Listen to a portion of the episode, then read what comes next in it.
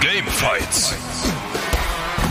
In dieser Folge treffen aufeinander Carsten Graul, Tim Heinke und Andy Strauß. Heute in der Rolle des Judges Colin Gäbel. Let's get ready to rumble! Einen wunderschönen guten Abend, äh, Mittwochabend, 21 Uhr. Goldrichtig seid ihr zur vierten Folge mittlerweile von Gamefights, unserem kleinen Debattierclub hier bei Rocket Beans rund ums Thema Games. Ähm, und wir begrüßen heute Teilnehmer in dieser fantastischen Runde, äh, die größtenteils auch wirklich hier noch nie waren. Äh, Tim, zu dir kommen wir zuletzt, aber ich fange einfach mal ganz links an. Andi! Hi. Schön, dass du da bist. Ja, äh, überrascht mich selber. Ich wusste es ja seit gestern, dass ich hier bin. Und, und nee, nee, Äh, Restart bitte, können wir da nee ähm, aber ich hab, ich bin total psyched und ähm, oder seit, seit vorgestern weiß ich es tatsächlich. Also wirklich 24 Stunden länger, als ich gerade gesagt habe. Und ich bin richtig aufgeregt. Also ich habe schon schon Lust. Das ist gut. Aber ich kann dir, kann dir versichern, das wird uns allen gehen, auch mir, obwohl ich heute der Judge bin. Tim und ich, äh, wir sind ja quasi das feste Ensemble äh, dieser, dieser Mannschaft und wechseln uns mal durch. Letztes Mal haben wir gegeneinander gestritten. Heute darf ich mal mich auf den Thron der Neutralität zurückziehen. Und äh, in dieser Position natürlich auch äh, den guten Trant begrüßen, den wir natürlich alle kennen, aber auch du, ein Gamefights-Debütant. Ja. Was Das ist ich schön. darauf sagen? Das war keine Frage. Aber ja, ich bin genauso wie Andi relativ kurzfristig reingerutscht, aber das soll jetzt kein äh, Kriterium sein, dass wir hier nichts auf die Beine bringen. Ich habe mich aus, äußerst gut vor. Nee, ich habe mich, hab mich nicht vorbereitet. War- aber du, bist ja, ganz blamabel. Ah, ich krieg's hin. du bist ja ein gestandener Gamer. Ja, genau, Also du eben. hast ja 20 Jahre Redaktionserfahrung, kennst jedes Spiel. Also du musst nichts recherchieren, was du im Kopf hast. Sagt, hab ich mal gesagt und ab jetzt ist das mein Zitat. Oder? Das stimmt schon, klar. Aber wenn jetzt auch äh, die Zuschauer die Fragen hören, die wir gestellt bekommen haben, äh, dann ist klar, das kann ich nicht im Kopf haben. Es wird auf jeden Fall spannend. Die Fragen sind 1A Premium-Fragen diesmal. Äh, genau wie Tim, unser, unser Dritter im Diskussionsbunde. Ja, äh, deine vierte Sendung mittlerweile. Und äh, du hast dich eigentlich auf jeder Position mittlerweile ganz gut eingekauft, oder? Na, es gibt ja nur zwei. Ja. Irgendwann kriegen wir ja vielleicht auch mal unseren, unseren Faktenchecker, zu dem wir gleich noch kommen, auch mal da aus seiner, Nee, aus das seiner Butze rausgezerrt. Nee? Nee. Nee, das macht Ilias schon super gut. Ich glaube, das kann man auch nicht besser machen als Ilias. Der ist ja schon perfekte Besetzung. Mein Gott, ist das also eine Überleitung aus dem absoluten aus dem Himmelsparadiesbuch äh, der Moderation. Ilias, du hast dir in der Butze bequem gemacht. Du wirst heute für uns wieder die Fakten checken, denn hier wird viel geredet, ob es wahr ist oder oder falsch. Das liegt im Zweifelsfall daran, ob ihr einschreitet und etwas als Lüge vielleicht enttarnt und dann eben den guten Faktenchecker, den Ilias bemüht, denn der ist heute wieder dafür da, im Zweifelsfall mit der Hilfe des Internets und natürlich der Community äh, das Ganze auf Wahrheit zu prüfen und auch so ein bisschen ein Stimmungsbild einzufangen. Das Mikro ist nicht mal da, das ist gut. Hallo und herzlich willkommen, liebe Freunde. Ich freue mich sehr. Wir haben ein sehr, sehr interessantes ähm, Teilnehmerfeld. Und zwar ist Trant heute mit dabei. Und Trant, habe ich gerade gesehen in den Kommentaren und in den Chat, ist der kleine Publikumsliebling. Da freuen sich alle sehr und ist auch, wird aktuell der Zeit als kleiner Favorit äh, gehandelt, obwohl er noch kein einziges Argument gebracht hat. Ich freue mich sehr auf äh, Carsten auf jeden Fall. Tim, da bin ich sehr, sehr, sehr gespannt, wie er sich heute schlägt. Letztes Mal hat er ein klein wenig, ja, einen einstecken müssen und hat hier auf dem Sofa neben mir Platz genommen und nochmal äh, geschildert, was denn passiert ist und was nicht. Es war eine Schilderung. Ob er wieder, ob er hier wieder Platz nehmen wird, das ist natürlich eine andere Frage. Eine Frage, die auf jeden Fall feststeht, ist euer Bemühen hier in dieser Sendung. Ich brauche nämlich eure Fragen für die Speedrunde unter dem Hashtag Gamefights oder in den Kommentaren beziehungsweise im Chat oder direkt im Forum könnt ihr eure Fragen posten ähm, und diese werde ich dann einfach weiterleiten äh, in die Regie, um diese dann in der Speedrunde unseren Finalisten dann äh, zur Verfügung zu stellen. Äh, da da ist ganz wichtig tatsächlich nochmal anzusprechen, dass das keine Entweder-Oder-Fragen sein dürfen. Also es bedeutet, keine Ahnung, entweder Metal Gear Solid oder Splinter Cell, das ist nicht so cool. Äh, viel mehr offene Fragen für die Zuschauer bzw. für die Teilnehmer hier, um das alles dann möglichst entspannt zu machen. Ich freue mich sehr, ich freue mich auf Trant, ich freue mich auf Tim und auf Andy Strauß, der ja im Chat noch ein klein wenig äh, als der kleine ähm, Nicht der Favorit. Das Gegenteil vom Favorit. Was ist das Gegenteil vom Favorit? Ne, Dritter. Underdog. Underdog, vielen, vielen Dank. Äh, den hat man hier nicht erwartet, bis ich habe ihn auch nicht, ich habe ihn hier auch nicht erwartet, weil ich auch nicht so wirklich seit äh, weiß, wie seine Kompetenzen in der Videospielwelt sind. Und da bin ich sehr, sehr, sehr gespannt. Ich glaube, dass Andy hier für die ein oder andere Überraschung gut ist, weil ich in der Redaktion schon mitbekommen habe, dass er das ein oder andere äh, Wissen da schon gedroppt hat und mit äh, Sandro, unserem Redakteur, ein bisschen drüber gesprochen hat. Freue ich mich auch sehr auf Andreas selbst. Andreas? Amadeus? Günther, Andi? Andreas Amadeus Günther Strauß. Ich freue mich auf jeden Fall sehr. Fantastisch. Äh, Lieber Elias, wir werden natürlich noch mal äh, zu dir zurückkommen, vielleicht auch häufiger, das hängt auch ein bisschen von den Kandidaten ab, aber um zu wissen, wer dann überhaupt in das von dir schon äh, gerade eingeschworene Finale kommt, äh, vielleicht noch mal vor allem für die für die Ersttäter hier in der Runde eine kurze Erklärung der Regeln. Also, bei Gamefights geht es nicht im Zweifelsfall um die Wahrheit, sondern um die beste Argumentation. Das heißt, ihr habt Fragen gestellt bekommen im Vorfeld, um euch ein wenig vorzubereiten. Und es geht in diesen Runden, die wir gleich vor uns haben, einfach nur darum, die besten Argumente vorzutragen, die im Zweifelsfall wertiger sind und, und höher zu, zu judgen von mir als Judge, als das, was die Konkurrenz macht. Ihr könnt euch natürlich auch ein bisschen aufs, aufs Bashing einschießen oder für, euer, ähm, für euren eigenen Kandidaten ins, ins Feld führen. Das ist, das ist relativ egal. Das hängt dann am Ende des, des Tages davon ab, wie ich die Argumente bewerte, denn auch mir ist es relativ egal oder ich bemühe mich sehr, das rauszuhalten.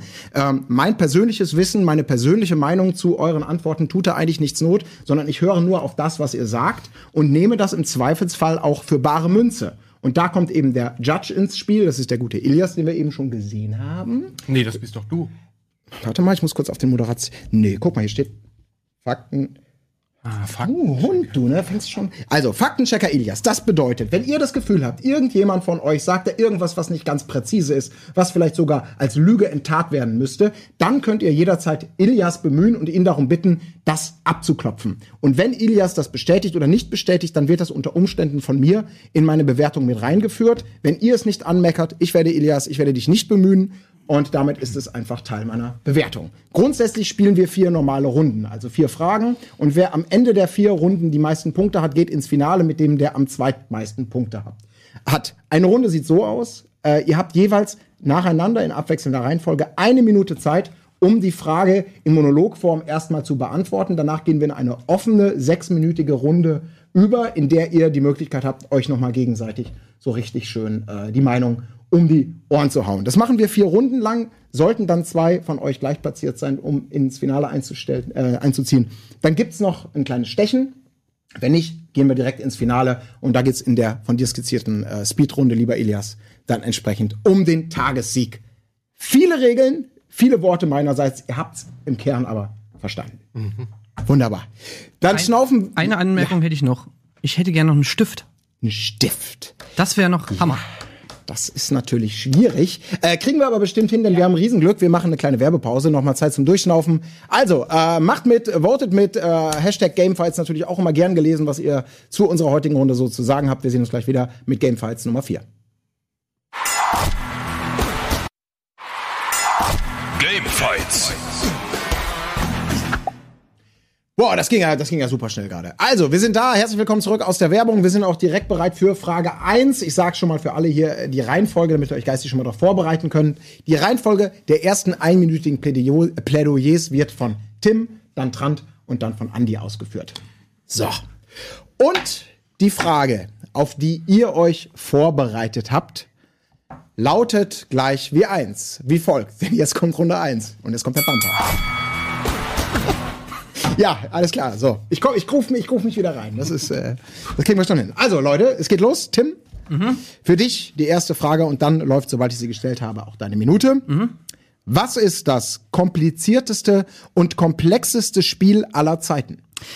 Das komplexeste Spiel aller Zeiten kann nur EVE Online sein, weil zentraler Bestandteil dieses Spiels die Zusammenhänge sind, die in der Welt einfach am kompliziertesten sind, nämlich Politik, Wirtschaft, Technologie und die menschliche Psychologie. Und weil EVE Online gar nicht einsteigerfreundlich sein will, ähm, es ist ein Spiel, was eine sehr, wahrscheinlich die eingeschworenste Community hat, die es überhaupt nur gibt auf der Welt. Und äh, weil alles in diesem Spiel eben mit diesen Leuten zusammenhängt. Es gibt zum Beispiel eine real existierende Wirtschaft, die auf Angebot und Nachfrage basiert und nicht auf Algorithmen. Es gibt politische Zusammenhänge, es gibt äh, sozusagen Fraktionen, die sich zusammenschließen, um die Galaxie unter sich aufzuteilen. Es gibt Kriege und die Kriege werden nicht mit NPCs äh, ausgefochten, sondern mit echten Spielern, die man hinter sich versammeln muss als Kriegstreiber, wenn man eben einen ähm, Krieg herbeischwören will. Äh, Allein schon der Aufnahmeprozess, um in eine Gruppe zu kommen, ist ultra kompliziert und äh, kann Monate dauern. Skills äh, zu haben, um überhaupt ein Raumschiff fliegen zu können, kann auch über Monate hinweg muss man die aufbauen. Und äh, all das und auch der Fakt, dass es eine Eve University gibt, in der man erstmal ausgebildet werden muss, sagt einfach, dass es das komplizierteste und komplexeste Spiel ist. Vielen Dank, Tim. Eve Online. Trant, deine Minute läuft. Okay. Ja, also mein, äh, mein, meine Wahl auf das komplexeste und komplizierteste Spiel fiel auf Falcon 4.0 und das ist ein weit gefasster Begriff, weil äh, die erste Version von Falcon 4.0 erschien 1998 und das besteht bis heute, hat viele Iterationen durchlaufen durch äh, Community und was ist das Komplizierte daran? Es ist einfach ein Flugsimulator mit dem äh, Kampfjet F-16, der extrem tief, äh, systemtief umgesetzt wurde. Das heißt, diesem Spiel liegen auch offizielle ähm, Handbücher von äh, Lockheed Martin, äh, der NATO und der US Air Force bei. So tief ist das ist einfach ab, absolut realistisch. Und allein schon, um mit diesem Jet abheben zu können, musst du all diese Tasten kennen. Also die Startprozedur, die gestaltet sich wahrscheinlich folgendermaßen, du musst äh, wirklich die Turbinen warm laufen lassen, du musst äh, die Batterie aktivieren, du musst die Spritzufuhr regeln, du musst äh, äh, die Kommunikation checken, weil in dem Spiel ist es auch so, dass wenn äh, Berge zwischen dir und deinen Wingman sind, dann wird die Kommunikation schlechter. Du musst äh, du musst unheimlich viele Sachen machen, um einfach erstmal zu fliegen und das ist noch nicht alles. Das Handbuch hat äh, ähm, 600 Seiten, die du erstmal lernen sollst. Das bezieht sich nur auf das Grundspiel von 98. Shit. Vielen Dank, lieber Trant. Ich höre das, ich höre die freudige Überraschung aus der Regie und Andi, damit läuft auch deine Zeit. Also mein Spiel, was definitiv das komplexeste und komplizierteste Spiel ist, ist Dwarf Fortress. Es ist ein Spiel von einem Mathematiker, Doktor der Mathematik, entwickelt. Er hat angefangen, es zu programmieren 2002 und programmiert immer noch daran. Er hat, es war 2011 in einem New York Times Interview. Ähm, da hat er gesagt, er braucht noch ungefähr 20 Jahre, bis es komplett fertig ist. Es ist ähm, so komplex, dass die Simulation ähm, aufwendiger ist als die Simulation, die ähm, Fl Flugzeuge für also die bei, bei Flugzeugtests und bei Astronautentests benutzt werden. Also es ist einfach die komplexeste Simulation vorstellbar. Und ähm, es ist überhaupt nicht einsteigerfreundlich, weil alles komplett aus ASCII-Art besteht und man sehr viel lesen muss. Also ähm, das Spiel spielst du am Anfang überhaupt nicht. Das Spiel spielt am Anfang dich, bis du das erste Mal das Spiel wirklich spielst, brauchst du mindestens drei Monate. Und ähm, du stirbst halt die ganze Zeit. Du bist die, die steilste Lernkurve überhaupt und man muss sich halt sehr drauf einlassen. Und das fällt generell schwer und es ist eh hart komplex. Bam. Wahnsinn. Ja, komplex genug auf jeden Fall, beziehungsweise nicht komplex genug. Hattest du noch drei Sekunden über. Ja, ja, ich weiß. Was nicht aber, schlimm ist. Ähm, ich habe diese drei Sekunden, ich habe das genau getaktet und jetzt habe ich schneller geredet, als ich eigentlich wollte. Von dem. Perfekt. Wunderbar. So, wir haben die drei Spiele gehört. Tim fing an mit EVE Online, Trant, du hast Falcon 4.0 genannt und Andy Dwarf Fortress. Das heißt, jetzt beginnt der offene Schlagabtausch. Ihr habt jetzt sechs Minuten, äh, sechs Minuten Zeit. Denkt an Ilias, den Faktenchecker, den ihr natürlich, wenn ihr mögt, bemühen könnt. Und dann würde ich sagen, ringfrei, ja, für die offene Runde. Also erstmal ähm, würde ich sagen, EVE Online ist zwar komplex, also du kannst sehr viele verschiedene Dinge machen. Andererseits ähm, erklärt sich alles, was du machen musst, auch fast schon von selber. Also Nee, das ist wirklich überhaupt nicht so. Also sonst würde es ja die Eve University zum Beispiel gar nicht geben. Da halten Leute Vorträge und du musst ab, äh, einen Abschluss machen in verschiedenen Fächern, weil die Sachen eben überhaupt sich nicht gar nicht selbst erklären, sondern weil du die Sachen wirklich, jemand muss dir das beibringen. Es gibt Millionen, es gibt kein Handbuch für Eve Online, es gibt Millionen von YouTube-Videos, es gibt Millionen von Wikis, von Foren, wo Sachen erklärt werden. Da sind 600 Seiten, ist da ein Witz dagegen, ähm, damit du das überhaupt mal alles checkst. Und das Geile ist ja auch noch, du kannst gar nicht unbedingt alles checken, weil es kommt auch auf menschliche Interaktion an. Du musst ja überlegen, wie kannst du mit deinen Mitspielern, es sind politische Zusammenhänge, das kannst du nicht einfach mal in einem Handbuch lesen oder sonst irgendwas, sondern die komplexe Psychologie von Menschen, wie die zusammen agieren, weil alles in diesem Spiel eben von Menschen erschaffen wird, von diesem, von diesem Konstrukt von 65.000 Spielern, also zumindest in besten Zeiten, die eben zusammen dieses Spiel irgendwie kreieren und diese ganze Gesellschaft, das ist halt ein richtiges Leben, eine funktionierende Gesellschaft mit allen Zusammenhängen. Und das kannst du in keinem Handbuch lesen. aber dann kann das Spiel nicht so kompliziert sein, wenn es immerhin 65.000 Leute wirklich spielen. Es gibt nur 65.000 Leute. das schafft, ja, aber Dwarf Fortress schaffen so viele gar nicht. Also dafür musst du haben keine Bock, weil das, Nee, nee, du das musst keinen Bock macht. Du musst einfach ähm, komplexer denken dafür. Du musst quasi die ähm, Leerstellen, dadurch, dass es alles ASCII-Art ist, selber in deinem Gehirn ausfüllen. Aber du Das wirst doch gar nicht eh belohnt bei komplexer Dwarf denken. Fortress dafür, dass du das, das, das haben doch die Leute haben doch da gar keinen Bock drauf, Ähm, weil da kein cooles Spiel dahinter steckt. Natürlich bei, steckt- da bei steckt- EVE Online wirst du ja belohnt dafür, dass du dich da reinfuchst. Du wirst bei Dwarf Fortress auch belohnt. Und sei es dadurch, dass du immer wieder auf neue Art und Weise stirbst. Also, dass deine Zivilisation von Zwergen Also was, immer wieder. was ich jetzt gerne mal einwerfen will, ist, ihr habt gesagt, man muss und man muss dieses und jenes und es dauert so und so lang wie ein Monat, bis du ein äh, Raumschiff fliegen kannst oder drei Monate, bis du. Bis du ein das sind, das sind Zeitangaben, die will ich so nicht stehen lassen, weil das steht auch nirgendwo geschrieben, dass man so lang braucht. Und ich bin mir sicher, dass man bei EVE Online als auch bei Dwarf Fortress ähm, früher Erfolge feiern kann als bei äh, Falcon 4.0, weil du da erstmal, ohne das alles zu lernen, gar nicht erstmal vom Boden abheben kannst. Ja, aber Falcon 4.0 beschränkt sich tatsächlich auf ein einzigen, einziges technisches Gerät. Na klar, ähm, dafür gibt es halt eine Anleitung, aber ähm, im Prinzip setze ich mich auch in ein Auto und fahre einfach los. Also ich brauche dann keine wirkliche Anleitung. Natürlich ist ein Flugzeug komplexer, aber die meisten Sachen, also ich bin ja äh, Pilot, ähm, die meisten Sachen erklären sich halt in jedem Flugzeug auch sonst. Es ist dieser eine Aspekt, es ist dieser eine Aspekt des Flugzeugfliegens, den du dann halt da erlernen kannst. Okay. Okay. Aber weißt du, wie viele komplexe Zusammenhänge Eve Online hat? Da ist, das ist, das ist wirklich nur ein einziger Aspekt. Und Eve Online hat das alles. Da kann, weißt du, wie viele Skills es da gibt, die du alle lernen musst? Nee, nicht muss. Das ist nämlich das Ding. Bei EVE Online bin ich mir sicher, kannst du das Spiel spielen, wie du möchtest. Du musst mal, du musst, brauchst natürlich Mitspieler, aber du kannst wahrscheinlich auch nur ein Trader sein. Und so werden ziemlich viele Aspekte äh, gar nicht für dich relevant sein, wenn du dir den Weg aussuchst, der relativ simpel ist. Ja, aber weißt du, wie du Mitspieler findest? Weißt du, wie komplex allein das ist? Das ist jetzt es nur gibt, ein Punkt. Es gibt monatelange Auswahlverfahren, wie du überhaupt mal in eine Spielergruppe reinkommst, weil es, weil es nämlich so gefährlich ist teilweise, weil es auch auf Betrug und weil es Spionage gibt und alles mögliche, diese ganzen Zusammenhänge, diese zwischenmenschlichen Zusammenhänge und die so komplex sind, dass die Leute einfach Schiss haben. Und du kannst nicht einfach sagen wie bei WoW, ey, hier, äh, ich hab Bock in eure Gruppe, alles klar, cool. Sondern du musst teilweise Versicherungen ab, ablegen bei Leuten, damit du da mitmachen kannst. Aber- du wirst, du wirst gescreent, du musst Mailverläufe abgeben bei deinem, bei dem Typen, mit dem du da mitmachen willst, damit die dich überhaupt erstmal durchchecken, bevor du da überhaupt mitmachen kannst. Das ist einfach ultra krass, das hat kein anderes Spiel. Das ist aber auch so ein bisschen wie das Leben. Du musst dir ja nicht irgendwie alles äh, äh, beibringen, sondern du, du lebst das Spiel dann einfach. Genau, es ist bei, wie das Leben. Genau, aber bei Falcon Komplexeste, was 4.0 es kriegst du halt gar nicht mal irgendwas zustande, bevor du nicht irgendwie 100 Seiten lang äh, die, die Shortcuts für die Tasten gewälzt hast, bis du nicht weißt, was jeder dieser Abermillionen Schalter im Cockpit macht, bis du das HUD nicht lesen Ja. kannst, bis du nicht weißt, stimmt ja wie, wie der Höhenmesser funktioniert. Und das ist noch nicht alles, weil dann äh, gibt's auch noch irgendwie Tactical References, irgendwie, das sind nochmal 300 Seiten nur über Waffen, über, äh, über Maschinengewehre, über Raketen, über Bomben, inklusive ähm, Einsatzzwecke, wann und wie du die einsetzt, in welcher Höhe du die abwirfst, die Bomben und sowas. 300 Seiten nur über beschissene Waffen. Und dann, das ist halt Ja, einfach. aber das ist wie gesagt, alles, das ist halt ein Aspekt und das ist halt eben das Ding. Klar, bis du diesen einen Aspekt gemeistert hast, dauert es wahrscheinlich lang, aber es gibt eben sonst auch nichts und das ist halt, das ist ja das Gegenteil von komplex. Äh. Sondern es ist ein Spiel, wo man nur Flugzeug fliegen kann. die Und das Frage ist war ja aber nicht auch komplex. kompliziert. Ja, kompli kompliziert und, Und komplex. kompliziert ist das wie Sau. Und ein Spiel, Ich denke, man dass das Spiel, pass auf, Flugzeug fliegen, ähm, kann nicht komplex dann ist das Spiel aber nicht so komplex, also dann ist EVE Online nicht so komplex, sondern dann ist die Community so komplex. Also bei Dwarf Online ist alles das Spiel, was selber so komplex ist.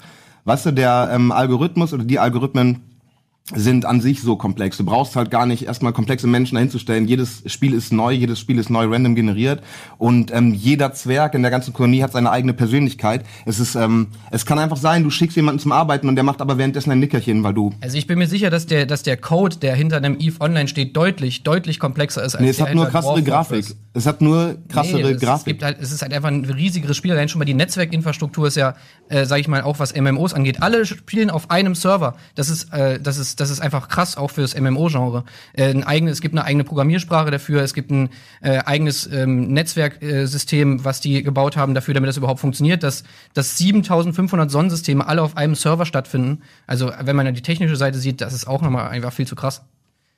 Äh, wir können ja zum Beispiel mal, zeig doch mal das Bild von der Schlacht, wie das aussieht, wenn 6000 Schiffe gleichzeitig in einer Schlacht sind. Und das sind alles menschliche Spieler. Überleg doch mal, wie kompliziert es einfach ist, überhaupt mal 6000 Leute dazu bekommen, dass die zum selben Zeitpunkt in einer Schlacht deine, also es gibt da einen Typen, der sagt, ey Leute, wir machen jetzt hier diese Schlacht und dann sind da 6000 Leute, die da vor diesem PC sitzen und das machen. Diese Schlacht geht 21 Stunden. Ja, du kannst dir das angucken. Das ist auch schön eindrucksvoll, wie das da aussieht, wenn die Schlacht irgendwie so groß ist. Aber du selber als Pilot irgendwie, du hörst höchstens auf deinen Captain, was du zu machen hast und kümmerst dich dann um die, um die äh, Schiffe in deiner nächsten äh, Umgebung. Das ist dann für mich nicht so äh, kompliziert, wie wenn du das, das, äh, das Wenn du einfach nur versuchst abzuheben. ja, das abzuheben und, und äh, die Waffen zu bestücken und ordentlich zu landen. Und Das musst du doch bei EVE Online auch machen. Ja, da gibt's aber keinen Wind und sowas. Das ist auch im Weltraum. so, ist kein ein Wind, fantastisches Schlusswort, denn eure Zeit ist leider abgelaufen. Ähm, und ähm, ich habe das Gefühl, die wichtigsten Argumente sind eigentlich so ein bisschen ausgetauscht. Vielen Dank, ihr Lieben. Das ist ja auch sehr zivilisiert abgelaufen, was man an dieser Stelle auch mal lobend erwähnen muss. Ähm, wenn ich da sitze, ist das auch nicht immer der Fall. Ja, ich möchte noch einmal kurz zusammenfassen, äh, was ich mir hier so notiert habe und äh, wie ihr aus meiner Sicht zusammengefasst argumentiert habt. Tim, du hast EVE Online genommen, ein Spiel, ähm, was mit 65.000 Spielern wahrscheinlich den, den, ist es das aktuellste Spiel? Es, ist, es wird von vielen Menschen gespielt, viele Menschen. Nicht mehr, nicht mehr. Nicht mehr, zu den Spitzenzeiten. früher. Gut, lassen wir das weg. Letztendlich hast du dich für ein Spiel entschieden, bei dem du sagst, es will sperrig sein, es will Einstiegshürden haben, weil hier einerseits der Faktor Mensch ein ganz, ganz relevanter Faktor ist. Die Community bestimmt das Spiel, die Community bestimmt die Regeln und weil es eben nicht für alles Tutorials gibt und ganz klare, einfache äh, Prozesse, ähm, ist das bereits eine ganz, ganz, ganz große Hürde. Man muss sich auf dieses, dieses Thema einlassen, man muss darin aufgehen, man muss sich damit beschäftigen, sonst kommt man nicht mehr mit den kleinsten Sachen ähm, zu Rande. Da hast du zum Beispiel die Tatsache genannt, dass es eine Universität gibt, in der man all diese Skills leben kann. Ob man sie alle machen muss, ist eine andere Geschichte, aber das Spiel bietet es an. Und darüber hinaus hast du gesagt, ähm, dass bereits die Komplexität der Mechanismen und der Faktoren, die im Hintergrund da arbeiten, im Prinzip das, das wahre Leben so ein bisschen kopieren. Es gibt Politik, es gibt Wirtschaft, es gibt Krieg, all das dann noch erhöht um den Faktor Menschen, die das Ganze auch noch miteinander äh, ausfechten, sich verbünden etc. pp. Und darüber hinaus eben auch Spielskills hat, die äh, durchaus alles andere sind als äh, Mario Kart-esque, sage ich mal. Ähm, das war das, was ich äh, so ein bisschen mitgenommen habe. Bei Falcon 4, lieber Trant, hast du dich auf ein, ein ich sag mal, ein, ein, ein monothematisches äh, Simulationsspiel ähm, versteift. Die Simulation, die möglichst für damalige Verhältnisse realitätsgetreue Simulation eines, eines bestimmten Kampfjets, für das man extrem viel Wissen braucht, um das virtuell adaptierte Cockpit zu bedienen, um das, was man als echter Pilot im Luftraum vielleicht machen muss, an, an Aktion auch im Spiel umzusetzen, was dazu führt, dass du hier eine sehr, sehr, sehr komplizierte ähm, Flugsimulator-Geschichte angeführt hast. Äh, und auch hier eben viel damit argumentiert hast, dass die Einstiegshürde natürlich auch allein durch das Handbuch, das auf dem echten Leben sozusagen basiert von echten Kampfpiloten, ähm, da bereits eine Einstiegshürde äh, bietet, bei der wahrscheinlich viele ähm, scheitern werden. Andy, du hast mit Dwar Dwarf Fortress ein Spiel ähm, gewählt, bei dem sehr stark äh, der Hintergrund in den Vordergrund rückte, nämlich ein sehr komplizierter Algorithmus, ein Matheprofessor, der sagt, in 20 Jahren ist das erst fertig. Doktor. Äh, ein Doktor, ja. Äh, also alles, was da. Äh, passiert im Hintergrund, das ist bereits eine so komplexe Rechenaufgabe, das kann man sich gar nicht vorstellen. Dazu kommt dann noch die Hürde, dass das Ganze in ASCII dargestellt wird. Also auch hier keine besonders hohe Einsteigerfreundlichkeit einfach herrscht, weil eben nicht so richtig grafisch dargestellt wird. Äh, du nanntest zudem zufallsgenerierte Levels und, und ähm, äh, Roguelike-Elemente, die auch das äh, vielleicht unbefriedigend machen für den einen oder anderen. Letztendlich war hier die Frage nach der kompliziertesten und nach dem kompliziertesten und komplexesten Spiel. Ähm, Trant, ich gebe dir recht, dass das, was du da beschrieben hast, vor allem natürlich für damalige Verhältnisse, auf jeden Fall sehr kompliziert sich anhört. Man muss sich darauf einlassen. Es ist die Simulation eines bestimmten technischen Modells, ähm, was die Entwickler versucht haben, möglichst präzise umzusetzen. Kompliziert ist es auf jeden Fall. Es ist für damalige Verhältnisse auch komplex. Wenn man sich darauf eingelassen hat, ähm, kann man darüber debattieren, was da vielleicht noch bleibt, aber du hast zumindest augenscheinlich ganz gut dargestellt, wie, wie, wie kompliziert da der Einstieg ist. Bei Andy, da habe ich ein bisschen sehr viel gehört, auf jeden Fall, dass du ähm, dich sehr auf den, auf, den, auf den Hintergrund, das, was in diesem Hintergrund eigentlich passiert, was da technisch passiert, die Algorithmen etc. pp., hast du dich sehr gestürzt. Ich habe aber relativ wenig zum Spiel selbst gehört, sondern hatte ein bisschen mehr das Gefühl, du beschreibst ja eine sehr komplexe mathematische Gleichung, die man würdigen muss. Das Spiel ist halt zu ähm, kompliziert, um es vernünftig äh, zu spielen. Das, deswegen kann man so wenig zum Spiel sagen. Das Problem haben wir alle. Ja, ich glaube, äh, genau dieses Problem teilen wir alle, denn auch EVE Online ist sicherlich in seiner, in seiner Tiefe, so wie du es beschrieben hast, ähm, auf jeden Fall ein Werk, was man hier gar nicht in sechs oder in sechs Minuten plus eins angemessen äh, beschreiben kann. F- n- Eben. Das gilt für alle Spiele, die wir heute gehört haben. Ähm, du hast auf jeden Fall die Kombination gewählt und hast meiner Meinung nach beide Frage Kom äh, ähm, Komponenten, komplizierteste und komplexeste, aus meiner Sicht am schlüssigsten dargestellt, weil du einerseits dargelegt hast, dass die Menge der Elemente eine, eine große Komplexität ausmacht, ähm, die Einstiegshürden für diese Elemente sehr, sehr hoch sind. Durch den Faktor Community ähm, viele, viele Punkte dazukommen, die das Ganze nochmal verkomplizieren und komplexer machen. Deswegen würde ich, obwohl ihr bei alle drei wirklich tolle, tolle Kandidaten hattet hier äh, im, im Feld, ich würde diesen ersten Punkt an Tim geben. Ja, das ist äh, Ich habe noch was zu sagen. Und Ja, bitte. Komplex oder kompliziert. Ich finde, da hätten wir uns auch festlegen müssen bei der Fragestellung, weil da gibt es dann doch Unterschiede, wie ich merke. Das stimmt, aber die Frage war nicht oder, sondern und. Und kompliziert und Also bei ist mir in der natürlich Mail stand ein Schrägstrich. Das heißt bei mir, glaube ich, oder. Ich kann jetzt nur das äh, sagen, was hier jetzt steht. Na gut. Wollen wir kein Cherry-Picking an dieser Stelle irgendwie betreiben? äh, und wir gehen dann direkt zu Ilias, denn du hast bestimmt auch ein spannendes Stimmungsbild. Äh, wie hat denn die Community die erste Runde so aufgefasst? Die Community hat die Runde so aufgefasst wie du, lieber Colin. Und zwar waren sie alle größtenteils für Tim. Das sehen wir auch hier, wenn wir uns kurz die Umfrage anschauen. Und zwar haben 50 Prozent für Eve Online gestimmt, 21 für Falcon 4 Trans, der hat am wenigsten Stimmen bekommen, und 29 Prozent für Dwarf Fortress. Und ich muss sagen, dass das Tim relativ geschickt gemacht hat, weil er zum einen auch die zwischenmenschliche Komponente mit reingenommen hat. Weil das ist tatsächlich äh, wahr, dass das unheimlich kompliziert, komplex und vor allem auch tiefgreifend ist, was so diese einzelnen ähm, Aus Auswahlmöglichkeiten gibt, beziehungsweise diese einzelnen Bewerbungsgespräche, die man da schon fast führt und diese Bewerbungsabläufe.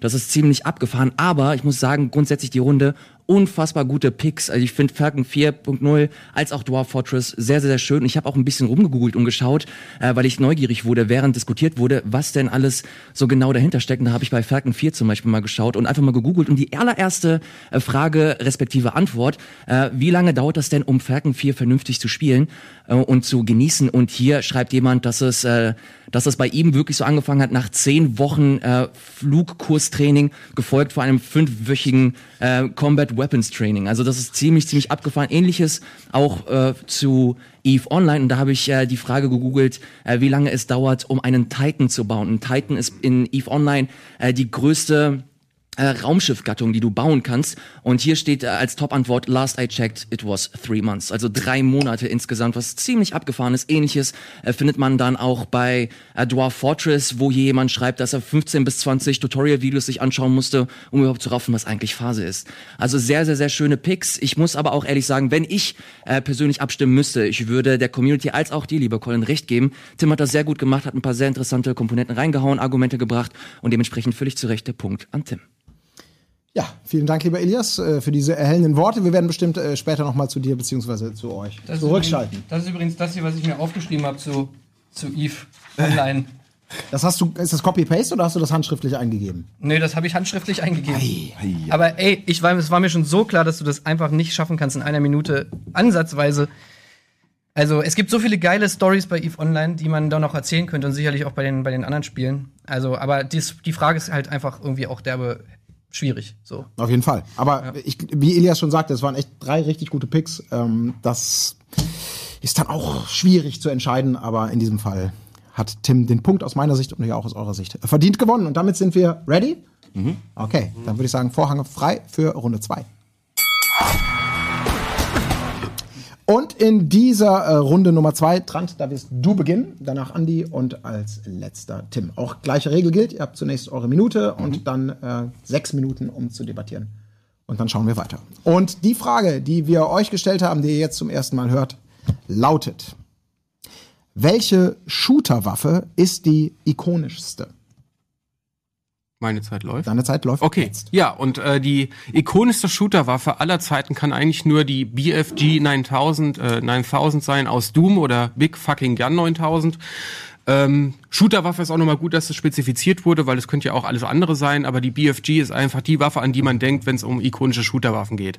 Äh, das ist die Waffe, äh, in die, äh, auf die du schon in Doom 1 hinarbeitest, wenn du die bei deinen Schulhoffreunden das erste Mal, äh, wenn du davon gehört hast, weil die einfach so einen fetten, langsam wandernden Atomball in den Raum schickt und damit alle Dämonen, an denen du dir sonst irgendwie die Zähne ausbeißt, in kleinste Atome zerlegt. Und das ist einfach das allererste Mal, wo eine Waffe so viel Schlagkraft hatte, die quasi so eine Endbelohnung ist für den Spieler und meiner, meines Wissens auch die erste Waffe, die so einen, so einen richtigen Namen hatte, also die quasi schon in die Videospiel-Popkultur eingegangen ist. Und da wüsste ich jetzt nicht, welche Waffe ähm, in dieser Kategorie dieser Waffe Konkurrenz machen sollte. Ja. Fällt dir noch was ein? Ach so. Ähm, Dann würde ich mal sagen, vielen Dank. äh, eine, eine fantastische, äh, fantastische Liebeserklärung an die Big Fucking Gun. Ja. Vielen Dank, lieber Trant. Ähm, damit gehen wir weiter zu dem guten Andi und ich bin gespannt, was du hast. Yo, die Sache ist, ähm, was bedeutet Ikonologie? Also quasi eine Waffe, eine Shooterwaffe, die für Shooter an sich steht. Und ich habe mich entschieden, äh, einfach die Shotgun zu nehmen. Denn äh, jeder gute Shooter steht und fällt überhaupt mit seiner Shotgun. Das bedeutet, es ist meistens die zweite Waffe, die man findet, also das, worauf man als erstes hinarbeitet. Es ist ähm, die Waffe mit der geilsten Animation beim Nachladen und überhaupt nach jedem Schuss. Es ist einfach, also angenommen, Ikonologie bedeutet, du nimmst ein ein Bild, ein kleines Icon im Prinzip für eine ganze Gattung. Und da steht ja eine Shooter-Waffe. Und wenn ich jetzt einen Ordner machen würde mit all meinen Gaming-Icons für Shooter, wo äh, Half-Life drin ist, wo Doom drin ist, wo äh, Wuffi-Stein drin ist, ja, ähm, dann hätte dieser Ordner das Icon einer Shotgun. Weil es einfach ähm, ganz klassisch Shooter ist gleich Shotgun. Und ein guter Shooter steht und fällt mit seiner motherfucking Shotgun. Und äh, jedes Game hat eine geile eigene Waffe. So, die BFG ist geil bei Doom. Definitiv. Aber ähm, Shotgun ist wichtig für Shooter. Vielen Dank, lieber Andi. Die Shotgun als Platzhalter für alles, was mit Shootern zu tun hat. Tim, damit würde ich sagen, kommen wir zu dir und deine Minute läuft. Ja, ich bin auch erstmal bei der Definition und zwar finde ich, eine, ikonenhafte Waffe muss auf jeden Fall einzigartig sein, spezifisch sein. Sie muss die Zeit überdauern, sie muss Geschichte schreiben und allein schon mal das Spiel, aus der meine Waffe ist, hat Geschichte geschrieben, denn es ist wahrscheinlich der beste Shooter, den es jemals gab, Half-Life. Und ähm, wohl keine, ich glaube, kaum eine Waffe steht so sehr für ein Spiel beziehungsweise eine Spieleserie wie die Crowbar aus Half-Life. Die erste Waffe, die man findet äh, in Black Mesa, ähm, man fängt an, also ohne jegliche Waffe und ist komplett ausgeliefert, was für die damalige Zeit einfach, einfach diese ganze Erzählstruktur ist natürlich ähm, einzigartig. Und dann kriegt man als erste Waffe eben die Crowbar und da hat sich das schon manifestiert, ähm, dass diese Waffe einfach ausschlaggebend ist für diese, für diese gesamte Spielreihe und genauso wie Gordon Freeman auch dafür steht, wie der Hauptcharakter. Ähm, auch wenn sie keine Schießwaffe ist. Also sie ist ja eine Schlagwaffe. Trotzdem hat sie sich emanzipiert und schon bei Half-Life 2 war klar, Half-Life ist die Crowbar und haufenweise andere Spiele, äh, da taucht die ähm, Crowbar genauso auf, weil sie eben für Half-Life steht wie keine andere Waffe in einem anderen Spiel. Wunderbar. Drei spannende Picks auf jeden Fall. Äh, ihr habt äh, schon äh, tapfer gekämpft, aber jetzt soll es natürlich weitergehen, denn hiermit öffne ich jetzt feierlich die sechsminütige offene Runde. Ich fange sofort an. Und zwar diese Crowbar, da hast du gesagt, die soll in anderen Spielen auch auftauchen. Also ich will nicht ausschließen, dass es auch ist, aber kannst du mal welche nennen? Ja. Ähm, also, die taucht auf bei Team Fortress, bei Left 4 Dead 2, bei GTA, bei Halo 3, bei 4, bei Metro 32 und sogar bei Lost gibt's eine Anspielung auf die Crowbar. Ja, und bei Kingpin. Kennst Ja, du noch ein Jahr, ein Jahr nach Half-Life erschienen? Also, die taucht wirklich in einigen Spielen auf. Das sind Ja. jetzt aber nicht wirklich die klassischsten Shooter irgendwie äh, wie GTA oder Left 4 Dead. Also die würde ich jetzt nicht irgendwie als als äh, äh, bahnbrechende Shooter oder oder wichtige Shooter bezeichnen. Hat ja auch keinerlei Relevanz, ob die bahnbrechend oder wichtig sind. Es geht darum, dass die Crowbar einfach mehr als jede andere Waffe zu einer Ikone geworden ist. Dass die Crowbar, und zwar diese eine Crowbar und nicht zum Beispiel wie irgendeine Shotgun, die einfach überhaupt nicht spezifisch ist, sondern es ist irgendeine Shotgun. Und auch die BFG, da gibt's verschiedene Varianten, die haben verschiedene Namen, die haben verschiedene Wirkungsarten. Äh, also das ist ja, das ist einfach keine spezifische Waffe, sondern es gibt nur diese eine Crowbar von Gordon Freeman. Die steht für Half-Life und es ist diese äh, diese eine Crowbar, die er bei äh, Half-Life 1 findet. Und schon bei Half-Life 2 haben sie gemerkt, ey, diese, diese Crowbar, das ist einfach fucking Half-Life. Und deswegen äh, sagt der Typ halt zu ihm so, ey, guck mal hier, hier ist die Crowbar, die hast du vergessen in Black Mesa. Ja, also ich gebe dir recht, wenn du sagst, es ist ikonologisch für Half-Life, aber nicht für Shooter an sich. Ähm, Das war ja auch nicht die Frage. naja, aus Shooter-Games. Wenn du die Fragen aber genau liest und was, was ähm, und dann müssen wir, ähm, ich habe mich sehr lange tatsächlich mit der semantischen Definition von ikonisch besch beschäftigt. Was ist, also was bedeutet Ikonologie, wo kommt es eigentlich her? Und das bedeutet irgendwas, was tatsächlich dann dafür steht. Und wenn es jetzt um Shooter-Games steht, Aber das kommt doch von den Heiligenbildern. Das sind doch spezifische Personen. Das sind einzelne spezifische Personen, äh, beziehungsweise Bildnisse von denen, die eben diese Ikonen darstellen. Das nee, ist, ist ja Hieroglyphen zum Beispiel sind, ist, ist auch schon, äh, ist, steht ikonisch für irgendwas. Bedeutet, du hast ähm, ein Bild, für was irgendwas darstellt. Und ähm, du kannst mit, ähm, mit der Crowbar kannst du Half-Life darstellen. Ja, da würde ich gerne mal den Fact-Checker zum Beispiel, be, äh, guck doch mal bitte nach der Definition Ja, es von Ikonen. Das, das Ding ist, ähm, du Ikone. findest definitiv, also das wird er jetzt gleich auch sagen, du findest super viele ähm, schwierige Definitionen von, von tatsächlich was Aber die ikonisch bedeutet. Herkunft auch Aber- des Begriffs. Ja, das war ein Charles ah, Fizzey. Also was wurde ursprünglich als Ikone bezeichnet? Gut, ähm, an dieser Stelle kurz Faktenchecker Ilias, du hast den gleich machen, oder? Job, glaube ich, verstanden. Ne? Äh, Wir wollen eine, eine, eine, eine Rückführung auf ikonisch, auf Icon, Ikon, Ikonizität. Wo kommt es her? Wo wurde es zum ersten Mal gebraucht? Schauen wir mal, wie relevant das noch wird für die weitere Diskussion. Und Ja. ähm, selbst wenn, wenn ich an, äh, wenn ich an Half-Life denke, denke ich immer noch eher an die Gravity Gun, weil das ist einfach eine der geilsten Waffen. Na klar, sie steht sehr, also die Crowbar steht ikonisch für, für Half-Life. Aber wenn ich an eine geile Waffe aus ähm, Half-Life denke, denke ich an die Gravity Gun. Ja, es geht ja auch nicht um eine geile Waffe. Das ist ja zum Beispiel auch der Unterschied zur BFG. Klar, die BFG ist eine starke Waffe. Äh, die macht alles kaputt, das ist natürlich geil. Aber es geht ja um eine ikonische Waffe. Und die Crowbar ist auch viel ikonischer und ich, das ist ja, glaube ich, auch weithin bekannt. Die Crowbar, ähm, Gordon Freeman mit der Crowbar ist ja eigentlich schon das Logo des Spiels so. Das, das kennt einfach jeder, dieses Bild. Ähm, und ich glaube, ja, es ist einfach einzigartig, dass, sage ich mal, die Crowbar genauso wie Gordon Freeman, der Hauptcharakter des Spiels, einfach so krass für Half-Life steht, was ich jetzt bei der BFG nicht finde. Aber angenommen, du würdest, ähm, Ja, aber es steht für Doom. angenommen, du würdest ähm, Half-Life nicht kennen. Okay? Angenommen, du, wir- äh, Universum, in dem du Half-Life nicht kennst. Und du willst einen Shooter spielen. Auf welchen Ordner klickst du? Da, wo die Shotgun drauf ist oder da, wo die Crowbar drauf ist? Ja, aber Das wie gesagt, ähm, das ist ja eine andere Frage. Also wir haben ja nicht nach der Waffe gesucht, die für das Shooter-Genre Ja, ja, das ist stellvertretend das ist, ist sondern es ikonisch. geht um eine, welche Shooter-Waffe ist die ikonischste? Und das, das, die ikonischste ist eben die Crowbar für das Spiel, in dem sie vorkommt. Und das ist Half-Life. jetzt ähm, Definitionsfrage. Also, ähm, ist jetzt def also dann ist halt die Frage, wie, Sonst wie, wie, du die wie, Frage wie doch ist die anders Frage gestellt. Nee, wieso? Welche Shooterwaffe ist die ikonischste? So, und Welche- dann halt die Waffe für, für Shooter. Welche Shooter-Waffe stellt am ikonischsten das Shooter-Genre dar, zum Beispiel? Das wäre dann die Frage gewesen, wo man dann darauf Aber jetzt, jetzt muss ich gerade mal einhaken und zwar hast du immer dieses Beispiel gebracht mit so, wenn ich mein äh, Shooter-Spiel in Ordner pack und will den irgendwie bebildern, dann packe ich da die Shotgun drauf, alles klar. Aber geht's nicht auch darum zu erkennen, was diese Waffe ist? Ich meine, macht das nicht auch ihr sie als Ikone aus? Wenn wenn man jetzt äh, jemanden die BFG äh, BFG zeigen würde, dann würde die auch gleich erkennen. Wenn man ihm eine Shotgun erken äh, zeigen würde, dann würde er nicht wissen, welche das ist. Und die BFG ist so äh, einzigartig, dass man die sofort zuordnen kann. Wieso packst du da keine Pistole eigentlich drauf? Ja, aber dann, ja, Oder- weil die Oder ein Pistole, Maschinengewehr, eine, ja, eine Kalaschnikow. weil die Shotgun ist die- einfach die Waffe. Das ist halt die zweite. Aber wer die, sagt die, das denn? Ich weiß die- nicht, das ist eine weil die- Waffengattung. Nee, ja, aber die macht einfach, ja genau, aber die macht ähm, einen Shooter aus, weil du ähm, hast ein bisschen mehr Close Range Combat. Du hast normalerweise bei den ersten Shootern hast du immer enge Gänge und du brauchst die Shotgun. Es gibt Und auch ich mega find- viele Spiele, wo, du, wo die Shotgun überhaupt nicht äh, ko- relevant ist. Ja, aber sie ist Ähm, trotzdem da. Also ich störe mich auch ein bisschen wirklich daran, dass es halt eine Waffengattung ist. Es gibt ja auch diese äh, äh, Schnellfeuer-Shotguns, irgendwie, die die SWAT-Teams haben, wo die Patronen an der Seite dran ist. Das ist wieder was anderes wie diese Pump-Action-Shotgun. ähm, mir ist das irgendwie nicht nicht äh, scharf genug. Und ähm, Ja, deswegen, störe also ich mich deswegen, daran, das ist eine Waffengattung und nicht die Waffe, nach der gefragt wurde. ich, doch, ich finde, dass die Shooterwaffe, sie ist die ikonische Shooterwaffe. Ist die Shotgun.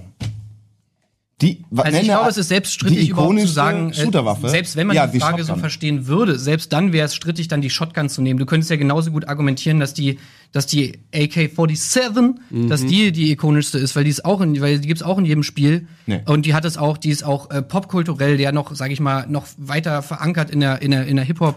Äh, Szene und was weiß ich was alles.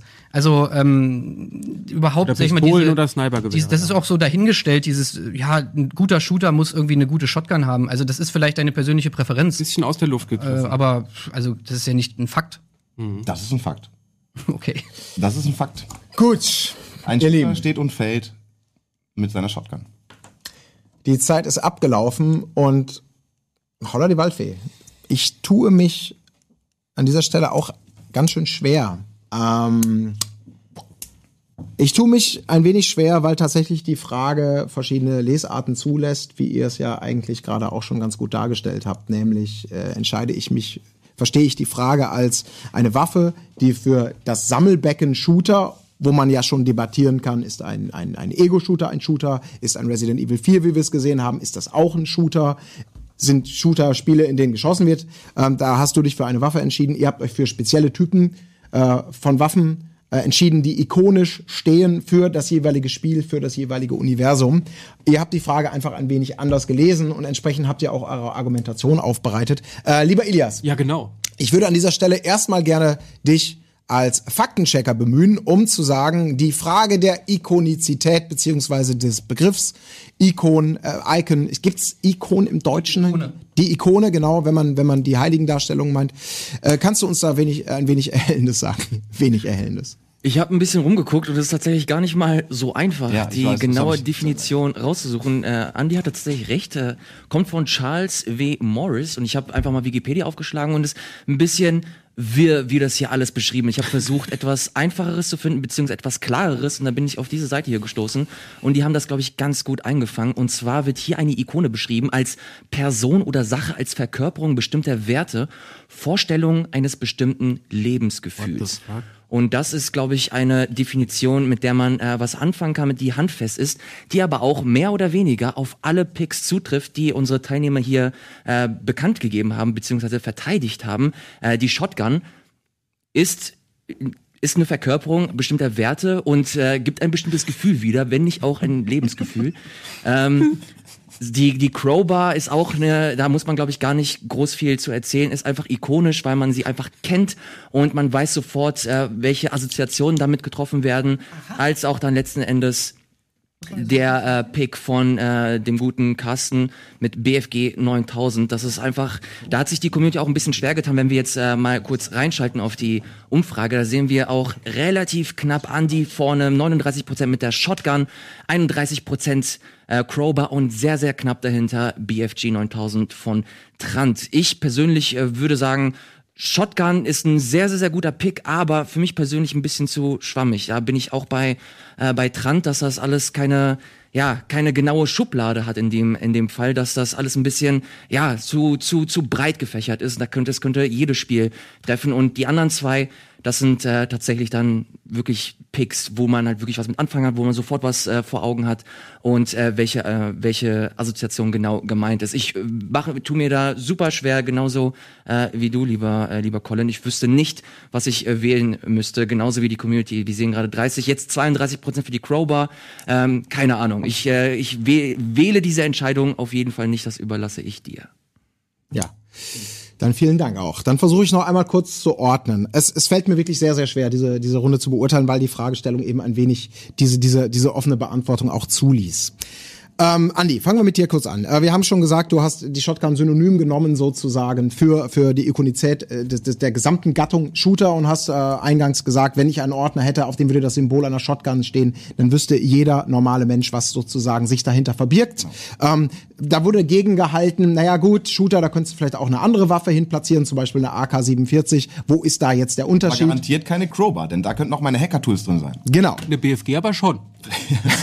Die Frage hast du also dahingehend beantwortet, hast aber dich darauf ein wenig beschränkt, auch zu sagen, das kommt quasi in jedem Spiel vor. Äh, jeder kennt die Shotgun, jeder liebt die Shotgun, es sei die beste Waffe, die es gibt. Und damit ist es quasi die, die, die, die Waffe, die für Shooter steht. Ähm, sie steht sicherlich für Shooter. Wie sehr darüber wurde hier hinlänglich debattiert.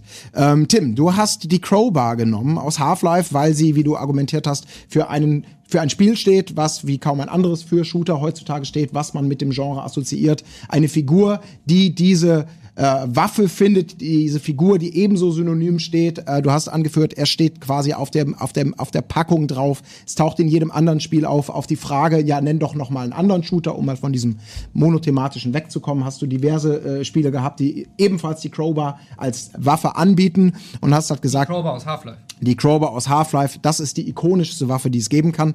Ähm, Trant, du hast ja auch eine Einzelwaffe ausgesucht, die Big Fucking Gun 9000. Ähm, bevor es das Internet gab, haben viele Menschen darüber gerätselt, wofür steht dieses BFG. Ähm, es ist die Big Fucking Gun, weil ähm, sie einfach, wie du, wie du schön eindrucksvoll er- erläutert hast, für, für Wumms, Gewalt und, und Badass-Tum steht, wie vielleicht keine andere Waffe und damit für Doom ikonisch steht und in einer gewissen Zeit zumindest oder unter vielen Menschen äh, vollkommen klar war, du siehst die BFG, du siehst, was sie macht und jeder denkt an Doom und damit denkt jeder an die ikonische Waffe aus dem Spiel. Am Ende des Tages habe ich mich, habe ich ein bisschen bei dir ver, habe ich ein paar mehr Argumente vermisst. Hier kam ein wenig mehr als das, was ich gerade gesagt habe. Das deckte sich letztendlich dann auch von der Argumentationsgrundstruktur mit dem, was Tim gesagt hat. Ähm, Tim konnte auf die Fragen ganz gut antworten. Ähm, Und ich gehe ein wenig in diesem Fall auch mit euch beiden, was die, die Beurteilung der Shotgun angeht. Das ist sicherlich eine Waffe, die aus so gut wie keinem Shooter wegzudenken ist. Dennoch äh, kann man sicherlich darüber debattieren, ob nicht auch eine AK-47 oder eine Pistole oder was auch immer auf dem Ordner vielleicht genauso symbolisiert, dass wir hier äh, mit actiongeladenen Spielinhalten zu rechnen haben. Und ganzheitlich gesehen muss ich an dieser Stelle sagen, hat für mich auch durch die Menge der Argumente, aber auch durch die Qualität der Argumente äh, Tim auch hier den zweiten Punkt geholt, weil er einfach letztendlich für seinen spezialisierten Pick mehr Argumente vorgebracht hat als du für leicht für die BFG. Okay. Herzlichen Glückwunsch, Tim. Ich finde trotzdem, die Wahl war schlecht und ich hätte auch äh, mit weniger Argumenten eigentlich gewinnen müssen. Aber gut, das ist die Entscheidung des Judges und ich gratuliere Tim. Aber um da noch mal kurz dran zu erinnern, es geht nicht darum, ich persönlich sage, um, um mal kurz hier, dass die Neutralität ver verlassen, ich hätte auch gesagt, die BFG, der Name, all diese Argumente, die du geführt hast, sind, sind im Prinzip korrekt. Ich, für mich ist die BFG auch eine unglaubliche Gun. Äh, die, die für Doom steht. Geiles Zitat, Alter. Ja. ist eine unglaubliche Für Gun. BFG eine unglaubliche Gun. Und die steht natürlich synonym für Doom. Das ist gar keine Frage. Aber meine persönliche Meinung hat gar nichts zu, zu tun. Ja, ja, du hättest einfach, in diesem Fall, es ist ein Diskussionsformat. Tim hat einfach mehr gebrannt, hat mehr, konnte auch auf deine Frage natürlich argumentativ eingehen. Da ist die Wahrheit oder meine persönliche Einschätzung vielleicht gar nicht so wichtig, sondern Mhm. ich habe einfach nur versucht, auf das zu hören, was hier gesagt wurde. Wäre auch eine geile da Frage mehr. Nenne die unglaublichste Gun. Wart's mal ab, der, San der Sandro schreibt schon mit, würde ich sagen an dieser Stelle. Die unglaubliche Gun. Äh, wir atmen Immer einmal durch die Katzen mit einem schallgedämpfte. Ja, da wollen wir auch nicht drüber reden, über, über Guns, die wir vielleicht ja gar nicht nennen wollen. Ne? So, äh, in diesem Falle machen wir kurze Werbung. Wir, wir, äh, wir atmen noch mal kurz durch, schnauben noch mal kurz durch, äh, machen eine kleine Notwasserung. 2 zu 0 zu 0 steht's für Tim, aber wir haben ja noch zwei Runden. Game Fights. Und da sind wir zurück, wohl genährt und wohl gestärkt äh, zu Runde 3. Es steht nach aktuellem Stand für alle, die dazugekommen sind, 2 zu 0 äh, zu 0 für Tim. Zwei Punkte gilt es noch auszuspielen. Das heißt also an dieser Stelle schon, ohne hier was spoilern zu wollen, es geht nur darum, wer äh, von euch beiden den, den Tim ins Finale begleitet. So, das heißt, wir sind ready für Runde 3 und die kommt jetzt. In Runde 3, das kann ich schon mal wieder sagen, wird äh, Andi eröffnen mit seinem Plädoyer, danach kommt Tim und dann kommt der gute Trant. Und die Frage, und ich werde dazu noch, bevor es direkt losgeht, lieber Andi, noch zwei erläuternde Worte sagen, auf die wir uns ja quasi geeinigt hatten, damit ihr ein bisschen besser versteht, wie äh, die Frage hier verstanden wurde. Die Runde 3 ist die Runde mit folgender Frage. Mit welchem Videospielcharakter möchtet ihr am Wochenende mal feiern gehen und warum? Und wir haben die Frage dahingehend äh, uns geeinigt, dass es die Frage nach der besten Party-Rampen-Kampfsau ist. Also der, die Figur, mit der man mal richtig schön einen drauf machen kann, mit der das sozusagen am Bock macht, besten mit geht. der es richtig genau, Bock macht. mit der das richtig Bock macht, mit der man abgehen kann. Und in diesem Sinne würde ich sagen, Andi, deine Minute läuft. Jo, ich habe mich in diesem Fall für einen alten Kindergartenfreund von mir entschieden, nämlich Super Mario. Es ist einfach, der Mann ist erfahren mit Partys. Er veranstaltet dauernd selber Partys, Mario-Partys. Ähm, er ist ein, also ich kenne ihn einfach, er begleitet mich seit meiner Kindheit und äh, wir, unsere Wege kreuzen sich immer wieder und ich möchte einfach gerne mal einmal mit ihm Stall gehen. Die Sache ist natürlich, für einige Leute setzt ähm, Party machen, super krass saufen und so weiter voraus. Für mich nicht unbedingt. Mit Mario kann man geil Pilze nehmen und hat auch mit Mario einfach nice seinen Spaß. Ähm, zweite Sache ist, er schnappt einem nicht die Girls weg, weil er äh, vergeben ist, sogar mit einer Royal. Und ähm, er hat definitiv geile Stories zu erzählen, hat ein cooles Outfit, jeder kennt ihn. Du kannst halt mit ihm unterwegs gehen und alle sagen, ach krass, du bist mit Mario unterwegs, geil, was für ein cooler Tag, nice, High Five Mario. Klar, steht man selber nicht im Mittelpunkt, man kennt das ja, man ist Andi Strauß und alle sagen, boah, du bist Andi Strauß. Endlich ist man mal nicht der Typ, der immer angelabert wird, sondern es ist einfach Super Mario. Jeder kennt ihn, jeder liebt ihn und man hat eine coole Begleitung. Ich glaube einfach mit einem Super Mario hat man einfach eine fucking coole Zeit und der hat einen sehr witzigen Akzent.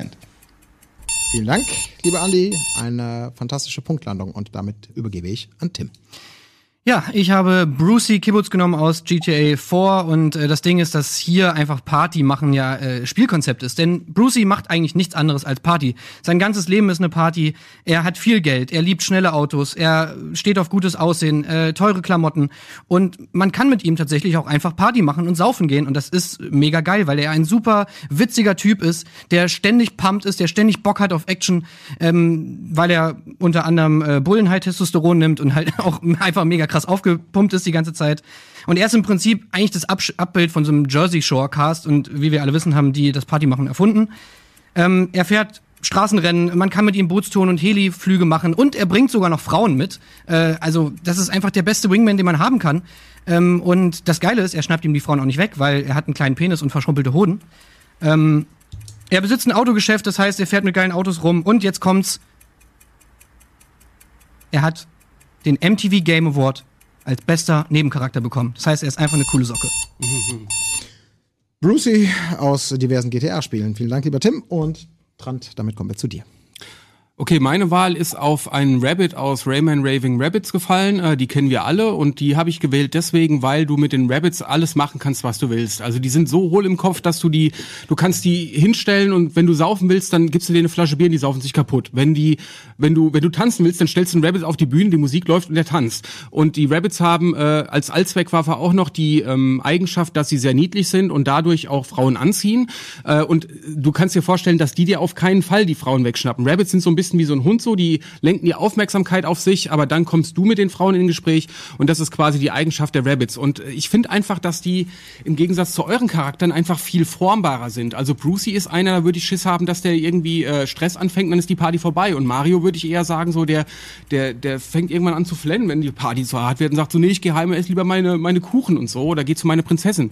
Äh, die Rabbits sind äh, für, für jede ähm, Gelegenheit zu haben, weil sie einfach quasi keinen eigenen Willen haben. Du stellst sie irgendwo hin und sie agieren. Ah. Vielen Dank, lieber Trant. Äh, drei super spannende und sehr, sehr unterschiedliche Picks. Ähm, Super Mario von Andy, ähm, Brucey von Tim und Trant, der am liebsten mit einem Rabbit richtig abgehen würde.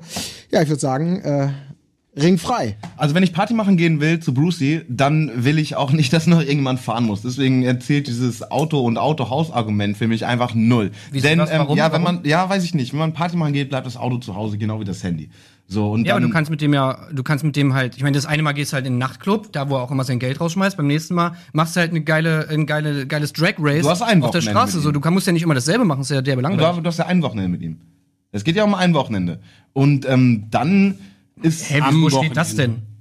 Das steht nirgendwo. Am Wochenende mal. Am Wochenende mal. Am Wochenende Warum will mal ich mit dem feiern mal gehen. feiern gehen? Ja. Das, das steht nicht, dass es ein Wochenende ist. Aber gut, egal, ja, mach weiter.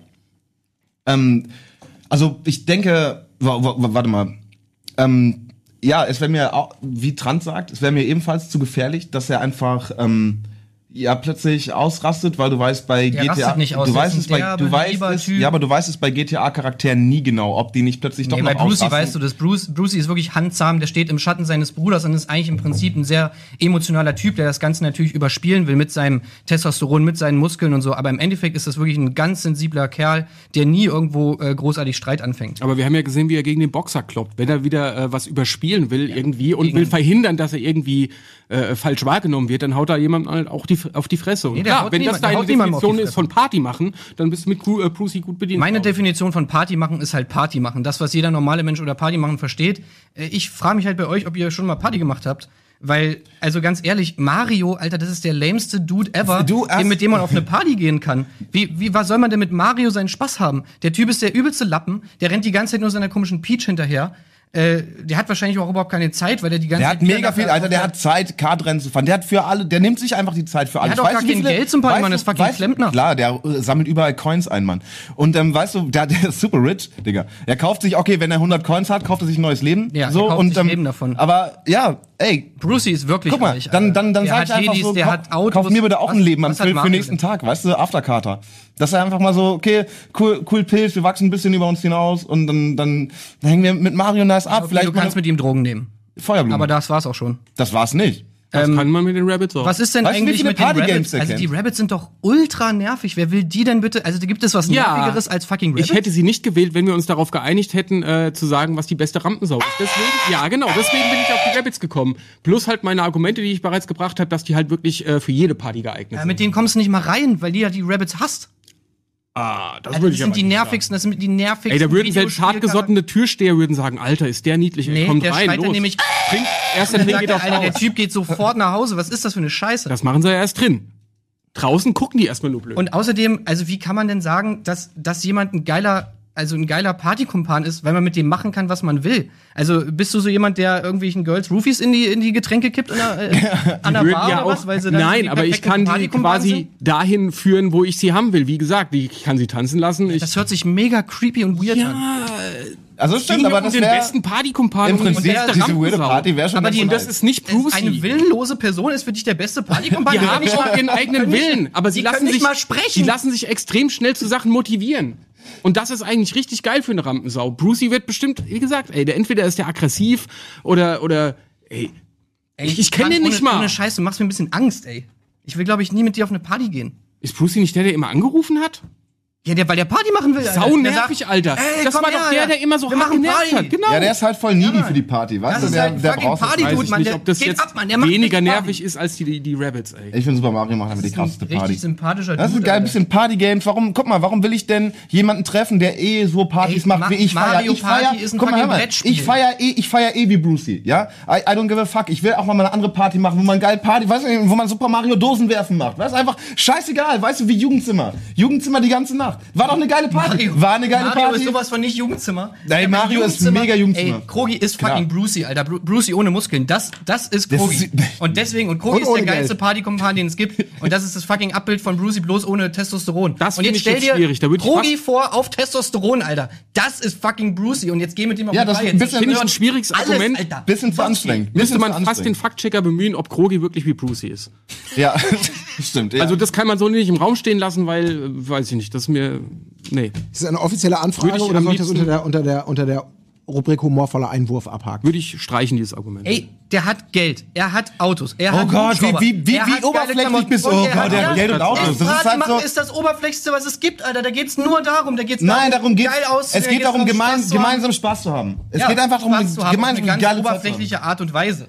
Nein, äh, du, dann, dann machst du einfach nicht auf den richtigen Partys, weißt du, wo man sich auch näher kommt und so ein Ja, wo man mal über Ne? Politik redet. Das sind die besten Partys. Ja, yeah, cool. Ich meine damit äh, nicht über Politik reden. Welt Also in in, 20 in, in, Super Mario Welt gibt es keine Politik. Weißt wenn du, auf der? Tanzfläche stehst, dann, dann hat man nochmal richtig die deepen Conversations, wenn der Außerdem würde ich, dröhnt, würd ich lieber, würde ich lieber zehnmal Kart fahren, als einmal mit so einer beschissenen Karre da von Brucey durch die Gegend ballern. Das ist einfach richtig geil Kart und schön Bananen. Brettspiel zocken, schön mit dem Mario Party hier schön würfeln. Oh ja, ich hab ne 4, cool. Dann darf ich jetzt auf das Feld ziehen, wo ich ein Item kriege. Haha, guck mal, wir haben alle voll die coole Ja, Party. das ist eine geile Party. Währenddessen Brucey einfach nur am, derbe am äh, Testosteron sniffen in seiner Karre mit zwei geilen Girls hinten drauf. Yeah, Party! Und du denkst nur so, Alter, das ist das geilste Live, was ich jemals hatte. Ja, mega sexistisch und voll daneben. Meintest du nicht gerade, dass dir Mario die Girls nicht wegschnappen kann? Das habe ich, ja, das habe ich gesagt. Aber warum soll dir Brucey die Girls nicht wegschnappen? Weil er, das weil ein er? Schrumpelhoden hat Ja, und trotzdem weil kann er ja einen kleinen machen. Penis hat. Das ist Fakt, das kann Ilias gerne Ja, nachvollziehen. und trotzdem, Ja, okay, das finden sie aber erst raus, nachdem er sie dir weggeschnappt hat. Ja, genau. Wenn die mit ihm nach Hause gegangen Ja, ist, dann natürlich, du gehst ja eh für die- und für sind die dann eh der die Abend ganz gelaufen. fix in deinem Bett. Ach so, du meinst, die kommen dann nochmal zu dir Ja, gefahren aus seiner. Bude rüber oder was? Außerdem will Er der- fährt die wahrscheinlich noch zu dir vielleicht persönlich gar nach nicht Hause. die Girls. Vielleicht will der gar nicht die Girls mitnehmen, weil er eventuell ja schwul ist. Das ist nämlich auch noch das. also beim Rabbit ist die, Aber er, ist, er hat keinen Coming-out gehabt. Und das ist nämlich das Ding.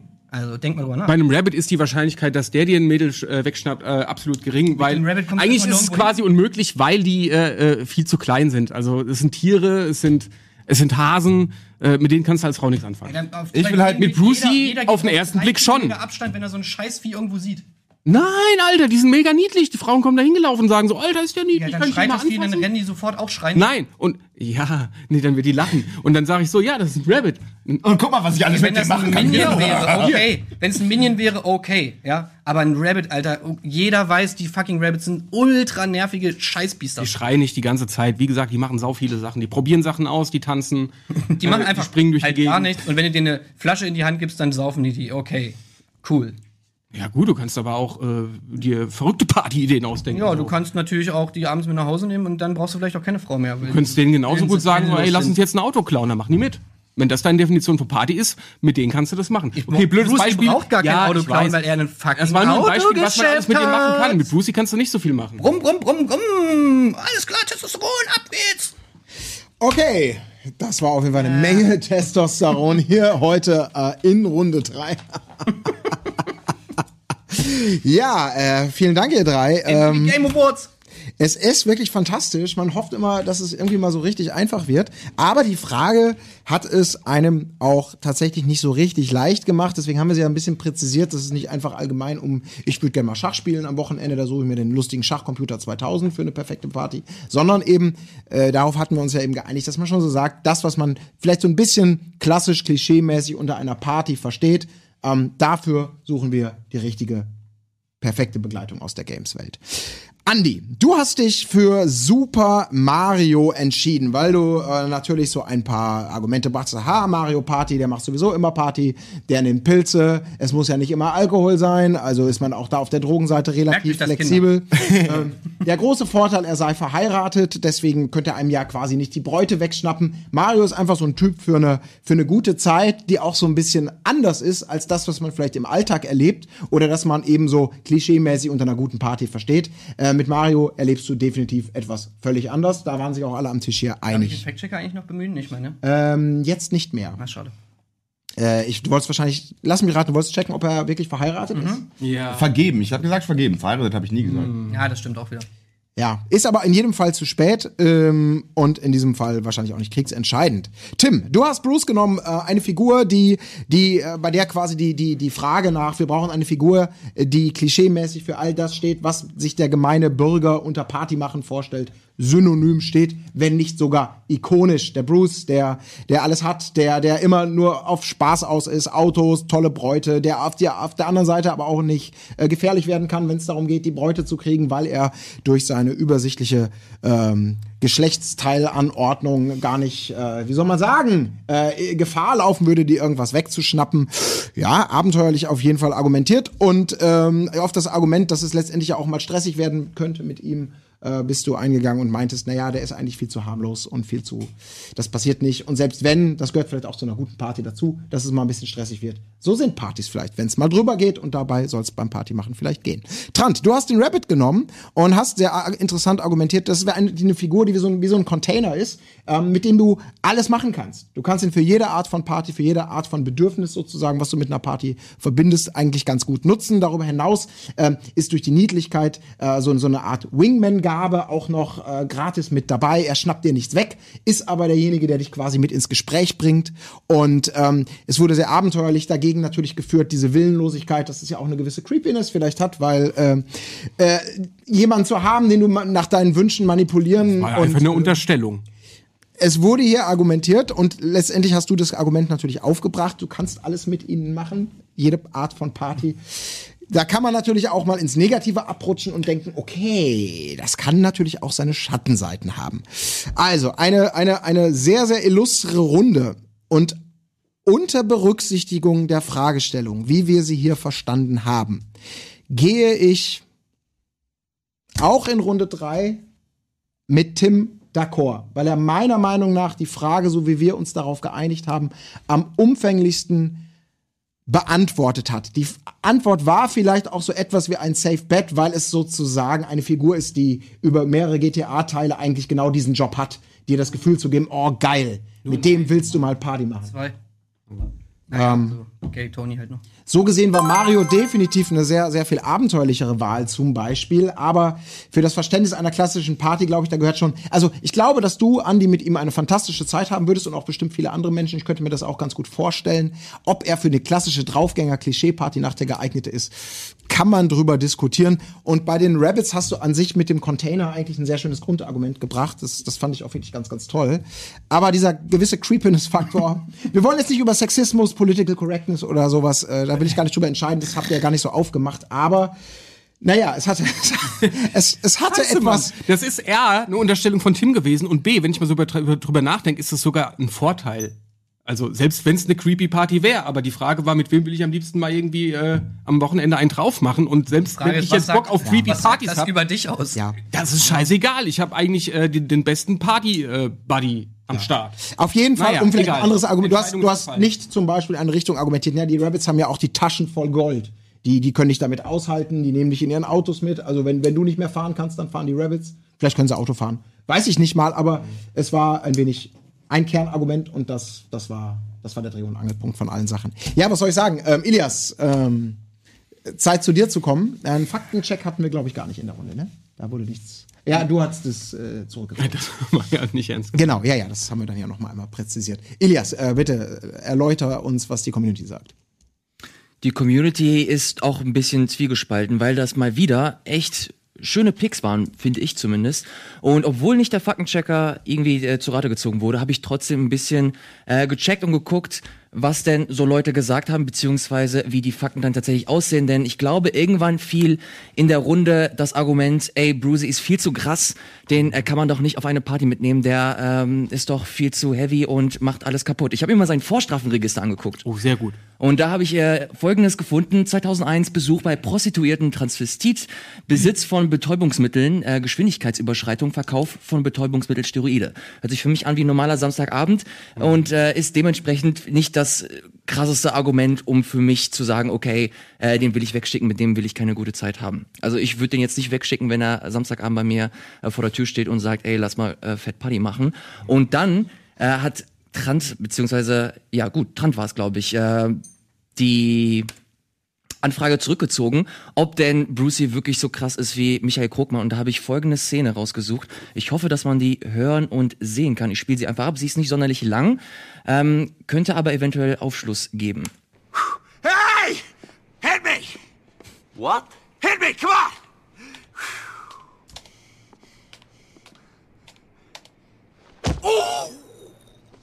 Nico, do you want to go already?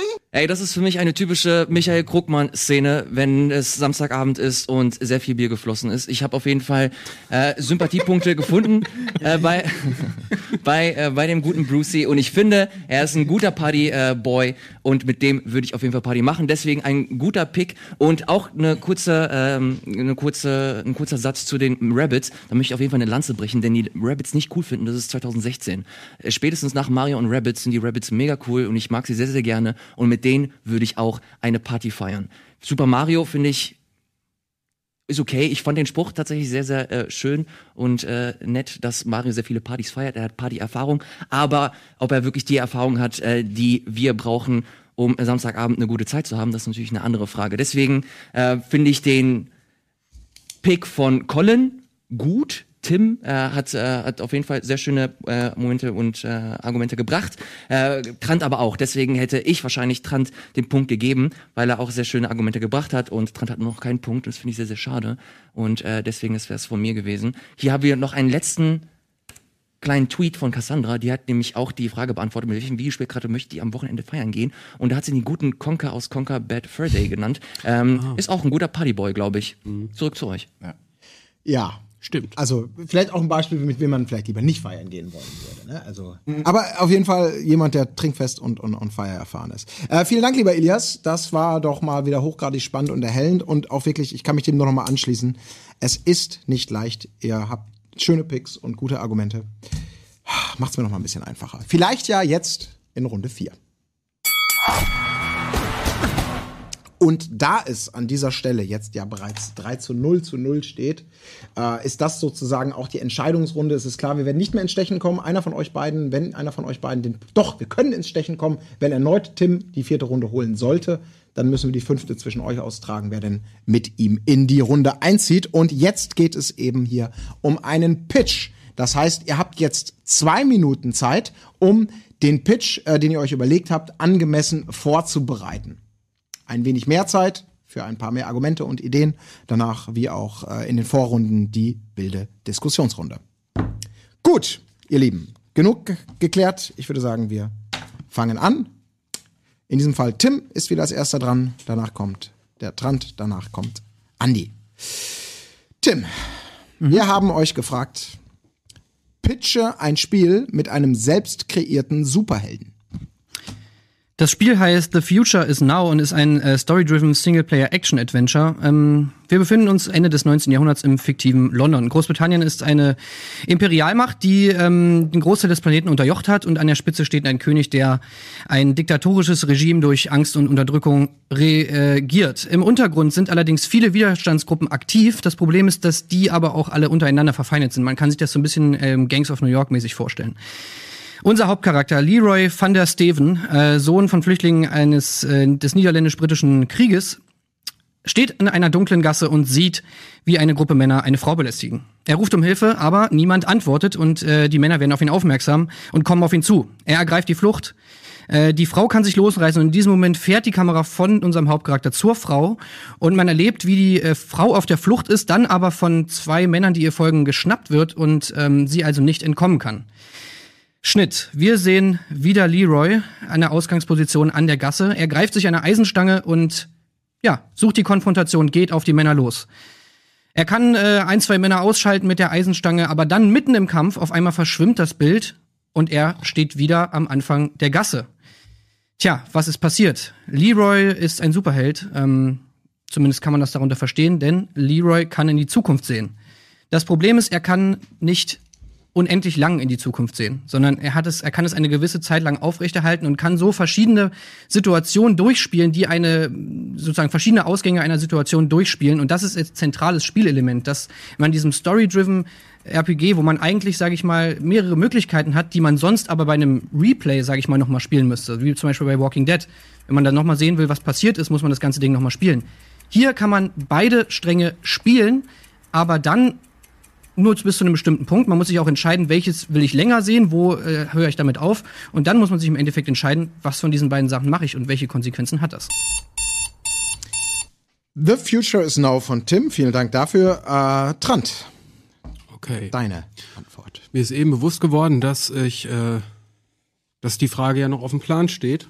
Aber ich krieg's nur wieder zusammen. Also mein äh, Spiel, das ich pitchen, pitchen möchte, ist äh, Variable Size Man und der Name ist Programm. Äh, der, der Variable Size Man, der hat eine variable Größe. Äh, ich habe das jetzt nicht so ähm, ausdefiniert wie, wie Tim in eine äh, Geschichte eingebettet, sondern ich mache es eher so aus Gameplay-mechanischer Sicht, dass ich erstmal das Konstrukt äh, zeichne und die Geschichte soll eine andere dann schreiben. Sein Skill ist quasi, also er ist auf jeden Fall ein kampferprobter äh, Typ, mit der mit äh, Klingenwaffen umgehen kann, aber auch schießen kann. Das ist ein Sci-Fi-Setting und äh, äh, während eines ähm, Laborunfalls bekommt er die Fähigkeit, äh, seine Körpergröße wie äh, der Typ aus die Spezialisten ähm, zu variieren. Also er ist äh, normale Körpergröße, er kann aber auch sehr klein werden, ungefähr wie so wie ein Hund und später bekommt er auch noch den Skill irgendwie noch kleiner zu werden auf Mikrobengröße. Wir erinnern uns an äh, Liebling, ich habe die Kinder geschrumpft, wobei das war Am- Ameisengröße, Mikrobengröße wäre noch kleiner, die Reise ins Ich und äh, natürlich geht's auch in die andere Richtung, nämlich größer. Er kann auch so groß werden wie ein Hochhaus, aber auch das kommt erst im späteren Spiel vor. Und das Reizvolle an diesem Spiel ist einfach ähm, diese Vielfalt an Locations und Welten, die man da bereisen kann, einfach durch diese ähm, Größe. Also stellen wir uns einfach mal äh, einen, einen Kampf mit Klingen und Waffen ähm, in, in in einer Blutbahn vor oder sagen wir mal einfach nur, wenn es jetzt äh, um Bakterien geht, wenn es es könnte auch auf einem Kothaufen spielen. Ich, ich könnte mir vorstellen, es geht mega ab. Und äh, in die andere Größe natürlich auch. Also es ist nicht ausgeschlossen, dass da dann auch außerirdische Invasoren eingebaut werden, die dann eben die Erde infiltrieren. Das spielt so ein bisschen in dieser Zukunft und die dann eben mit großen Robotern angreifen. Aber Variable Size Man kann sich dann so äh, groß vergrößern, dass er gegen diese riesigen Robo Roboter antreten kann. Ähm, ich ha- verspreche mir davon echt viele Möglichkeiten. Das ist auch ein Spiel, was noch nie gemacht wurde. Und ähm, tatsächlich interessiert mich aber eher die kleine Größe. Ähm, das äh, Deadly Creatures ist auch so ein Spiel, wo man irgendwie gegen ähm, als Skorpion gegen Spinnen gekämpft hat. Naja, ich wiederhole mich, das war's. Vielen Dank, lieber Trant. Variable Size Man. Und äh, zu guter Letzt dann bitte noch Andy. Ja, mein Spiel ist super schön. Es heißt Call of Ganesha und es ist ein bisschen wie God of War, allerdings in der indischen Mythologie. Man spielt einen Helden namens Siddhartha und ähm, Siddhartha kämpft gegen diverse äh, indische Gottheiten, also aus dem Hinduismus, aus dem Buddhismus, also gegen Ganesha, gegen, ihr, ihr kennt sie alle. Also viele, vielarmige Elefantenwesen gegen Buddha himself, auch wenn Siddhartha ja eigentlich Buddha ist. Aber wir haben einen sehr schmächtigen Held, der trotzdem sehr kampferprobt ist. Und ähm, seine, es geht ja um einen Superhelden, und er hat die Superheldenfähigkeit, dass er das Karma-Level von jeglicher Person sehen kann. Das bedeutet, es gibt auch so kleine Ortschaften, wo er durchläuft und NPCs sieht, und er sieht über ihn die ganze Zeit das Karma-Level. Bedeutet, ähm, hat dieser Mensch mehr gutes Karma oder mehr schlechtes Karma? Und wenn er jemanden sieht, er versucht natürlich ähm, Gleichheit immer zu schaffen. Ähm, wenn, wenn, jemand, wenn er jemanden sieht mit sehr gutem Karma, kann er ihn irgendwie belohnen. Und ähm, bis dieser, diese Person auf ein, ein neutral ist und sieht er jemand mit einem sehr schlechten Karma, dann kann er ihm halt so ein bisschen Manhunt-mäßig hinterhergehen und so lecker beikommen, bis äh, wieder das Karma ausgeglichen ist. Ähm, und das mit epischen Bossfights gegen einfach die krassesten äh, Elefanten-Dudes.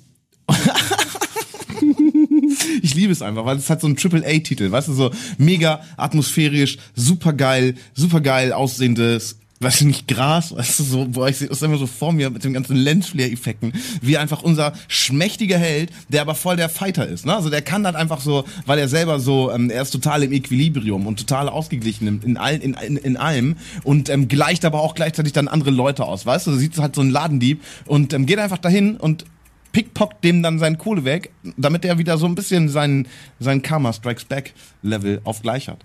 Und jemand, der sehr viel Gutes getan hat, wird halt belohnt mit den Dingen. Wunderbar. Call of Ganesha von äh, Andy. Vielen, vielen Dank. Ja, drei äh, Spiele mit völlig unterschiedlichen Ansätzen und äh, unterschiedlich, äh, unterschiedlich intensiv ausbuchstabiert. Ich würde sagen, gib mal Gas. Also deine, deine, deine Mechanik erinnert mich total an dieses äh, Strange Blablabla dies das, wo diese Pearly die ganze Zeit alles erlebt und dann kann sie wieder so zurückspulen. Weißt du, so er erlebt ja eigentlich, also guckt in die Zukunft, aber sie macht ja das Gleiche. Ne? Das ist auch so story-driven irgendwas, nur halt mit einem Girl, was dann dauernd wieder in der Time backshiften kann. Und irgendwie, ja, okay, das halt einfach in einem anderen Setting mit einem anderen Dude. So, es fehlt mir ein bisschen die Innovation. Deins klingt für Das mich. sagt, das sagt der, der hier einfach einen God of War-Klon Das ist kein äh, einfacher God of. War Klon. Das ist kein einfacher God of War Klon. Klar, ich will diese großen Götterschlachten. Die will ich einfach, damit Leute. Du hast selbst das- gesagt, das ist ein God of War in der indischen Mythologie. Ja, genau. Es, das, das, das ist äh, das Fight-System ist definitiv ein, ein God of War in der indischen Mythologie, aber mit dem Twist, dass du halt ähm, Das um geiler zu werden. Ja, genau. Du hast halt ein bestimmtes Ziel. Du, es geht um, es geht einfach um, um Karma. Es geht eigentlich bist du eine Art Weihnachtsmann, der die guten Leute belohnt und Knecht Aber Ruprecht, weißt du, der was ich mich da Assis frage? Ver, ver, vermöppt. Also ich finde das schon eigentlich ganz nice vom Ding her. Das Problem ist bloß dieses Konzept Karma. Das ist doch eigentlich ein ganz anderes. Ja, ich also weiß. Karma Natürlich, aber wir ist der reden von einem Einfluss, den AAA-Titel. jemand hat Ja. auf die Welt. Ja. Und wenn ich jetzt einen guten Einfluss habe, dann kriege ich gutes Karma. Wenn ich schlechten Einfluss auf die Welt habe, kriege ich schlechtes Karma. Ist das nicht wenn einfach ich, dein Konto, Damit ich, damit Nee. ich ins Nirvana komme, muss ich gar keinen sein. Einfluss auf die Welt haben, sondern ich muss bei Null sein. Was bringt es denn jemandem, der schlechtes Karma hat, wenn ich ihm irgendwas klaue? Das hat überhaupt keinen Einfluss auf Karma. Ja, Karma muss eine nehmen- Handlung sein, die wir dieser Mensch wir, selbst mal, macht. Wir, wir machen, produzieren das für den amerikanischen Massenmarkt und die haben die äh, beschäftigen das macht keinen Sinn. Nicht- natürlich nicht. Es ist ein, es ist okay. es muss es muss keinen Sinn haben. Ich meine, du verprügelst ja einfach Ganesha am Ende. Weißt du, ich meine, du verprügelst riesige vielarmige Ja, ich finde es gut, dass du mir zustimmst, dass das Core-Konzept Natürlich. von deinem Spiel gar keinen Sinn macht. Nein, nein, ähm, das Core-Konzept ist die popkulturelle Version, weißt du, wie bei, wie bei I Am Earl? My Name is Earl. Da geht's auch darum, ja, hier so Karma, die Stars, ich muss jetzt alles wieder gut machen, was er gemacht hat. Müsste er ja eigentlich gar nicht, wenn, wenn es, wenn es dem, das richtige Konzept von Karma wäre, weißt du? Also ich muss bei euch beiden sagen, ähm, erstmal bei Tim schön ausgeführt, aber irgendwie habe ich überhaupt keine Lust verspürt, das zu spielen und das gleiche gilt leider auch für dein Spiel, Andi. Was? Allerdings würde ich es gern sehen. Das ist der Unterschied. Äh, äh, rein spielmechanisch würde ich das aber, glaube ich, nicht spielen wollen. Ich würde es aber, wie gesagt, sehen, so wie du es beschrieben hast, oder habe ich schon ein Bild vor Augen bekommen, wo ich mir gedacht habe, so, geil. Aber ähm, irgendwie fehlt mir so ein bisschen auch äh, die Innovation, die eigentlich mein Spiel hat, äh, nämlich, dass du in verschiedene Größen schlupfen Ja, kannst. das ist aber kannst. so auch ein bisschen Psychonauts, weißt du? Oder dieses ich, Spiel hab mit ich der so noch nicht gesehen. Ja, dieses Universumsspiel, wo du als Bakterie anfängst und nachher ein Planet bist und so, das sind doch. Ja, klar, aber das war ja nur so eine. Billo-Spore-Simulation. Das meinst du wahrscheinlich, aber da konntest du ja nichts machen. Ich äh, rede davon, dass man in diesen Welten auch wirklich agieren kann, wie man es in einem handelsüblichen äh, Warum denn Third-Person eigentlich? Science-Fi Also du hast ja keinerlei Motivation erklärt, keinerlei Story. Warum, warum macht man denn da überhaupt irgendwas? Die soll jemand anders schreiben. Und ich finde, es ist auch gar nicht so wichtig, irgendwie, ob jetzt mein Held, wie heißt deiner äh, und wo das stattfindet und so. Also ehrlich gesagt hat mich das eher ja abgeturnt. So, ich da ist das was wichtig, es ist ein story-driven Spiel. Da ist natürlich die Story Die wichtig. Story ist für einen Film wichtig, aber beim Spiel Für ein Spiel das ist eine Story nicht wichtig?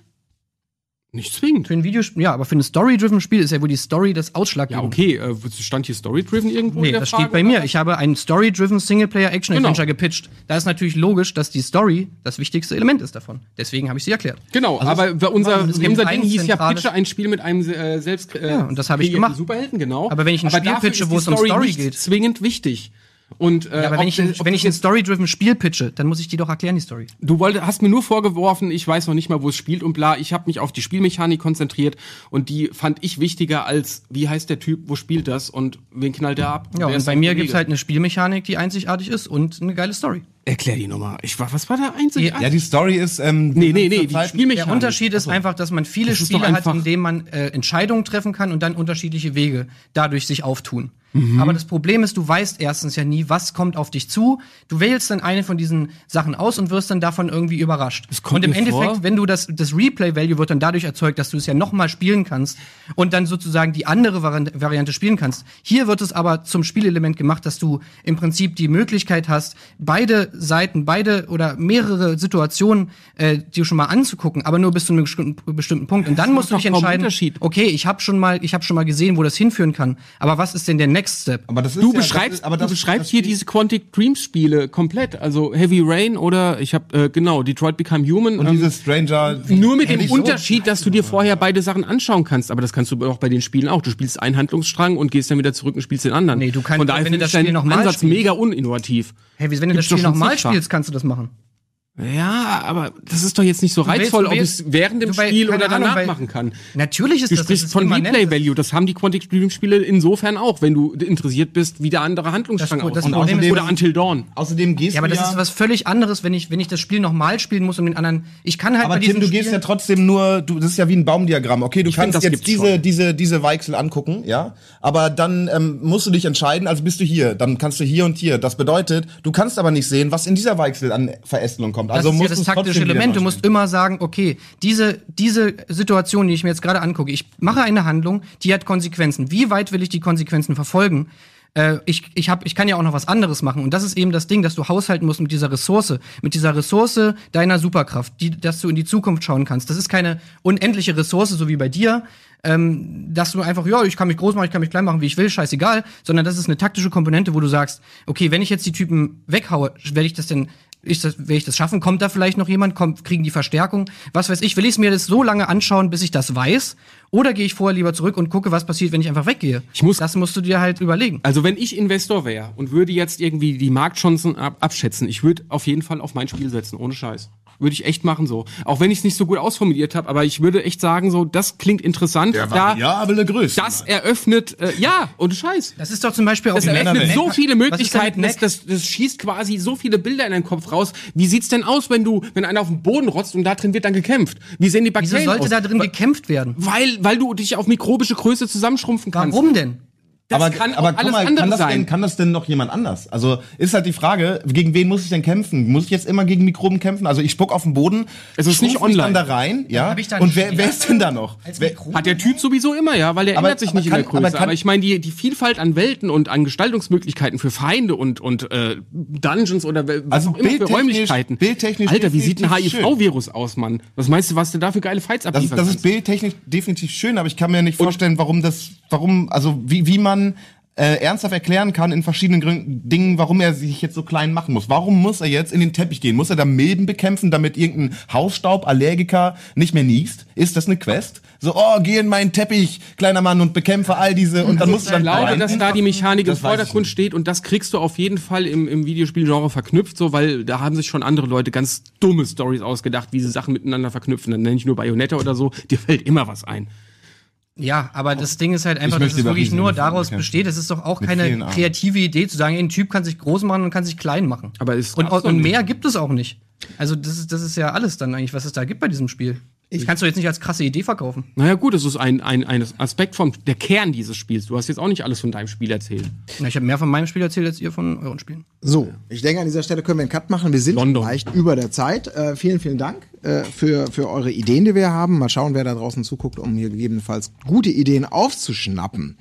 Ähm, ich habe eine relativ klare Tendenz in dieser Runde, würde aber gerne, weil es ja so unfassbar spannend ist, vielleicht vorher noch mal zu Ilias gehen und gucken, ähm, also ich, ich verspreche, ich lasse mich davon jetzt nicht beeinflussen, weil ich habe, habe äh, für mich eigentlich schon eine Entscheidung getroffen, würde aber gerne im Vorfeld dann einmal kurz hören, was die Community sagt oder auch Ilias, wie du das Ganze gerade wahrgenommen hast. Sehr spannende Runde, vor allem weil die Community ein Spiel vorne sieht, das ich äh, ja eher so an leider letzte Stelle sehe, gucken wir mal ganz kurz in die Umfrage. An allererster Stelle hier bei der Community. Oh nee, tut mir leid, das ist komplett falsch, was ich gerade gesagt habe. 45% Variable Size Man von Trant und das ist tatsächlich auch mein Favorit.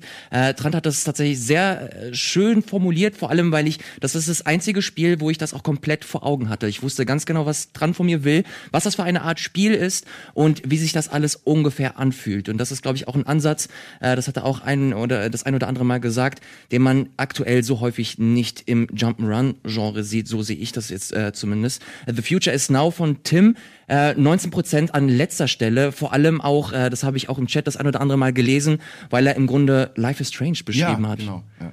Und äh, das ist äh, ein Spiel, das es gibt und das man kennt und das auch gut ist.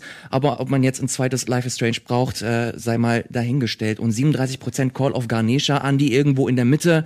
Ähm, eine gute Erklärung, aber im Grunde finde ich, ist das auch äh, God of War in einem anderen Setting und da fand ich es auch ein bisschen schade und komisch, dass das Karma-System am Anfang ganz groß angepriesen wurde, das Kernelement und das ist super wichtig und am Ende hieß es dann doch, okay, eigentlich will ich nur äh, Garnisha schnetzeln. Da hat sich Andy da ein klein wenig äh, verfangen, was äh, diese Argumentationsgrundlage angeht. Ich finde, die Community hat sehr gut abgestimmt. Variable Size Man an allererster Stelle, da würde mein Punkt auf jeden Fall auch hingehen. Gut, vielen Dank, lieber Elias. Der Life is Strange äh, Einwand, der wurde hier natürlich nicht, nicht gebracht. Insofern Doch, ich ist habe ja- gesagt, ich habe nur gesagt? das, ich habe ja dieses Ding mit dem Strange und ich habe Spiel Ah, erklärt gut, mit dem Mädel. gut, Mir ist gut. nur gerade Life is Strange. Ich habe die ganze Zeit Strange und dann dachte ich Stranger Things. Nein, Emily Strange. Nein, Life is Strange. Natürlich Life is Strange. Doctor Strange. Klar, aber ist an dieser Stelle auch gar nicht wirklich relevant. Ähm, ich versuche noch mal kurz meine Gedanken dazu wirklich ganz, ganz schnell zu ordnen. Ähm, Andi, ähm, brauchen wir nicht drüber reden. Du hast, du hast den, versucht, einen Safe zu gehen. Du hast einfach eine Kopie äh, von einem, von einem Spiel. Du hast ja auch direkt, hast du gar nicht um den heißen Brei rumgeredet. Du kopierst God of War, bringst es in ein anderes Universum, was mit entsprechenden Göttern und Bildern sicherlich ähnlich reichhaltig ist, wie vielleicht das griechische oder jetzt neuerdings das, die nordische Mythologie, ähm, die Kratos angreift.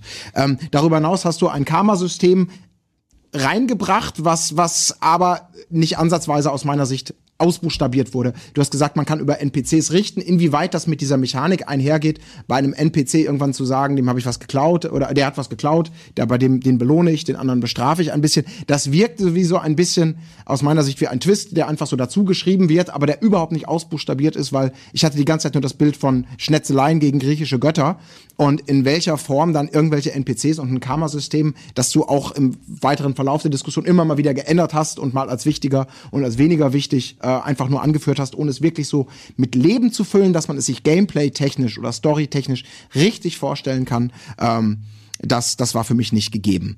Ähm, Tim, The Future is Now, du hast ein Story, du hast von vornherein gesagt, Story-Driven Singleplayer Action Adventure. Du hast äh, dir viel Mühe gegeben, das, das Setting zu erklären. Leroy, ich kann mich an den Namen sogar noch erinnern, weil ich es mir aufgeschrieben habe, von dem Helden, der die Möglichkeit hat, ähm, mit seiner Superkraft ähm, Zeitstränge oder mögliche Zukunftsszenarien anzuspielen, um dann zu irgendeinem Zeitpunkt ähm, kann der Spieler eine Entscheidung treffen, wie er weitergehen möchte.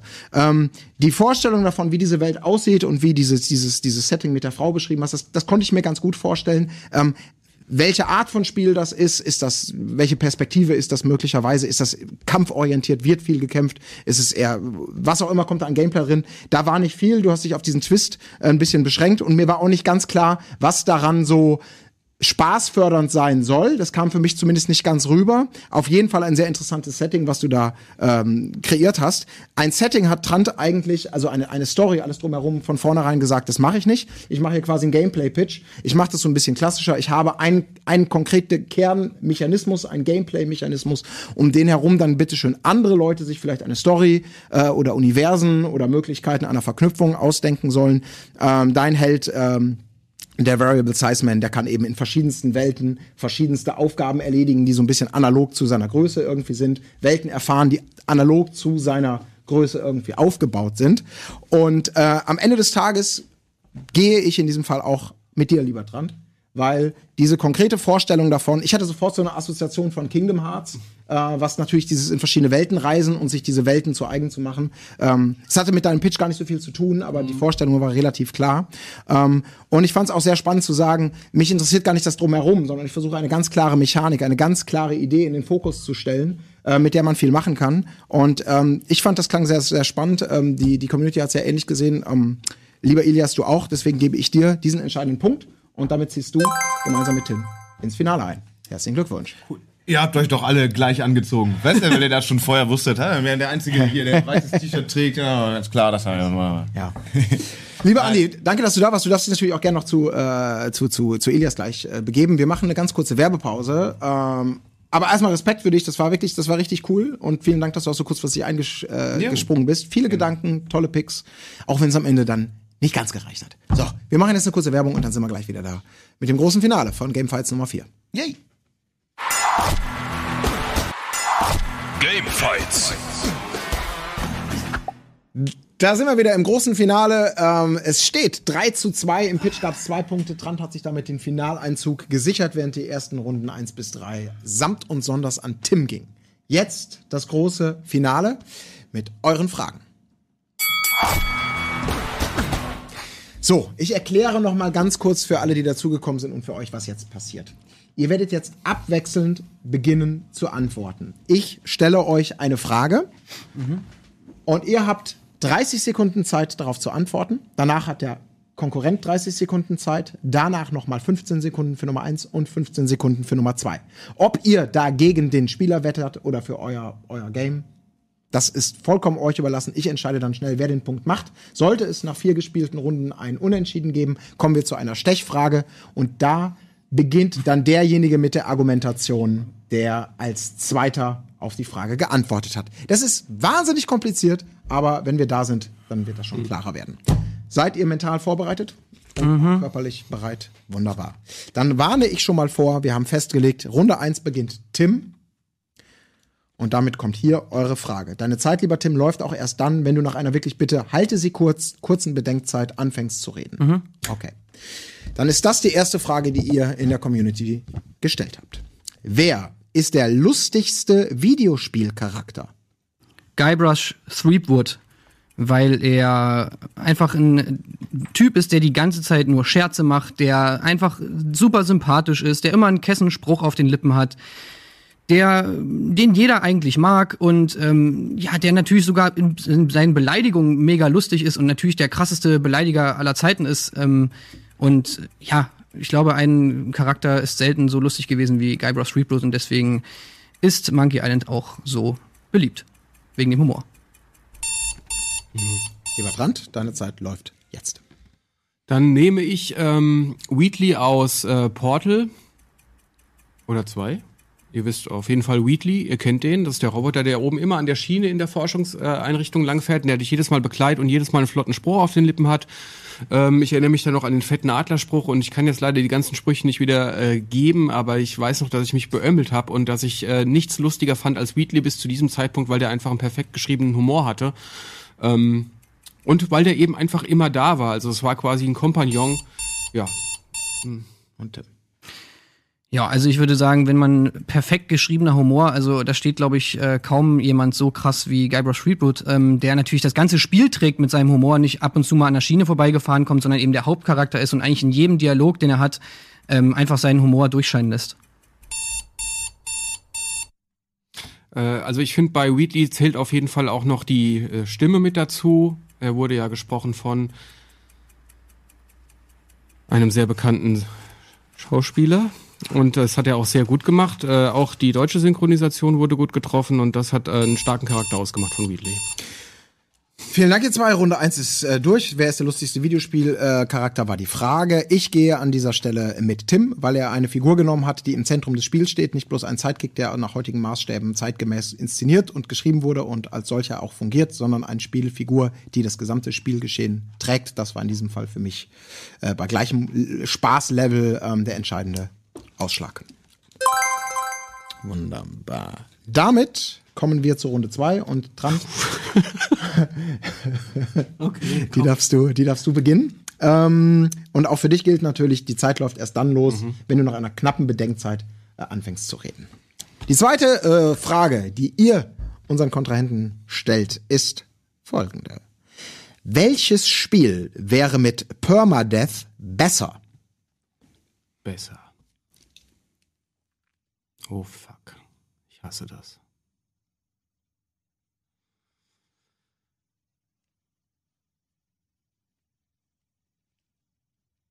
Scheiße.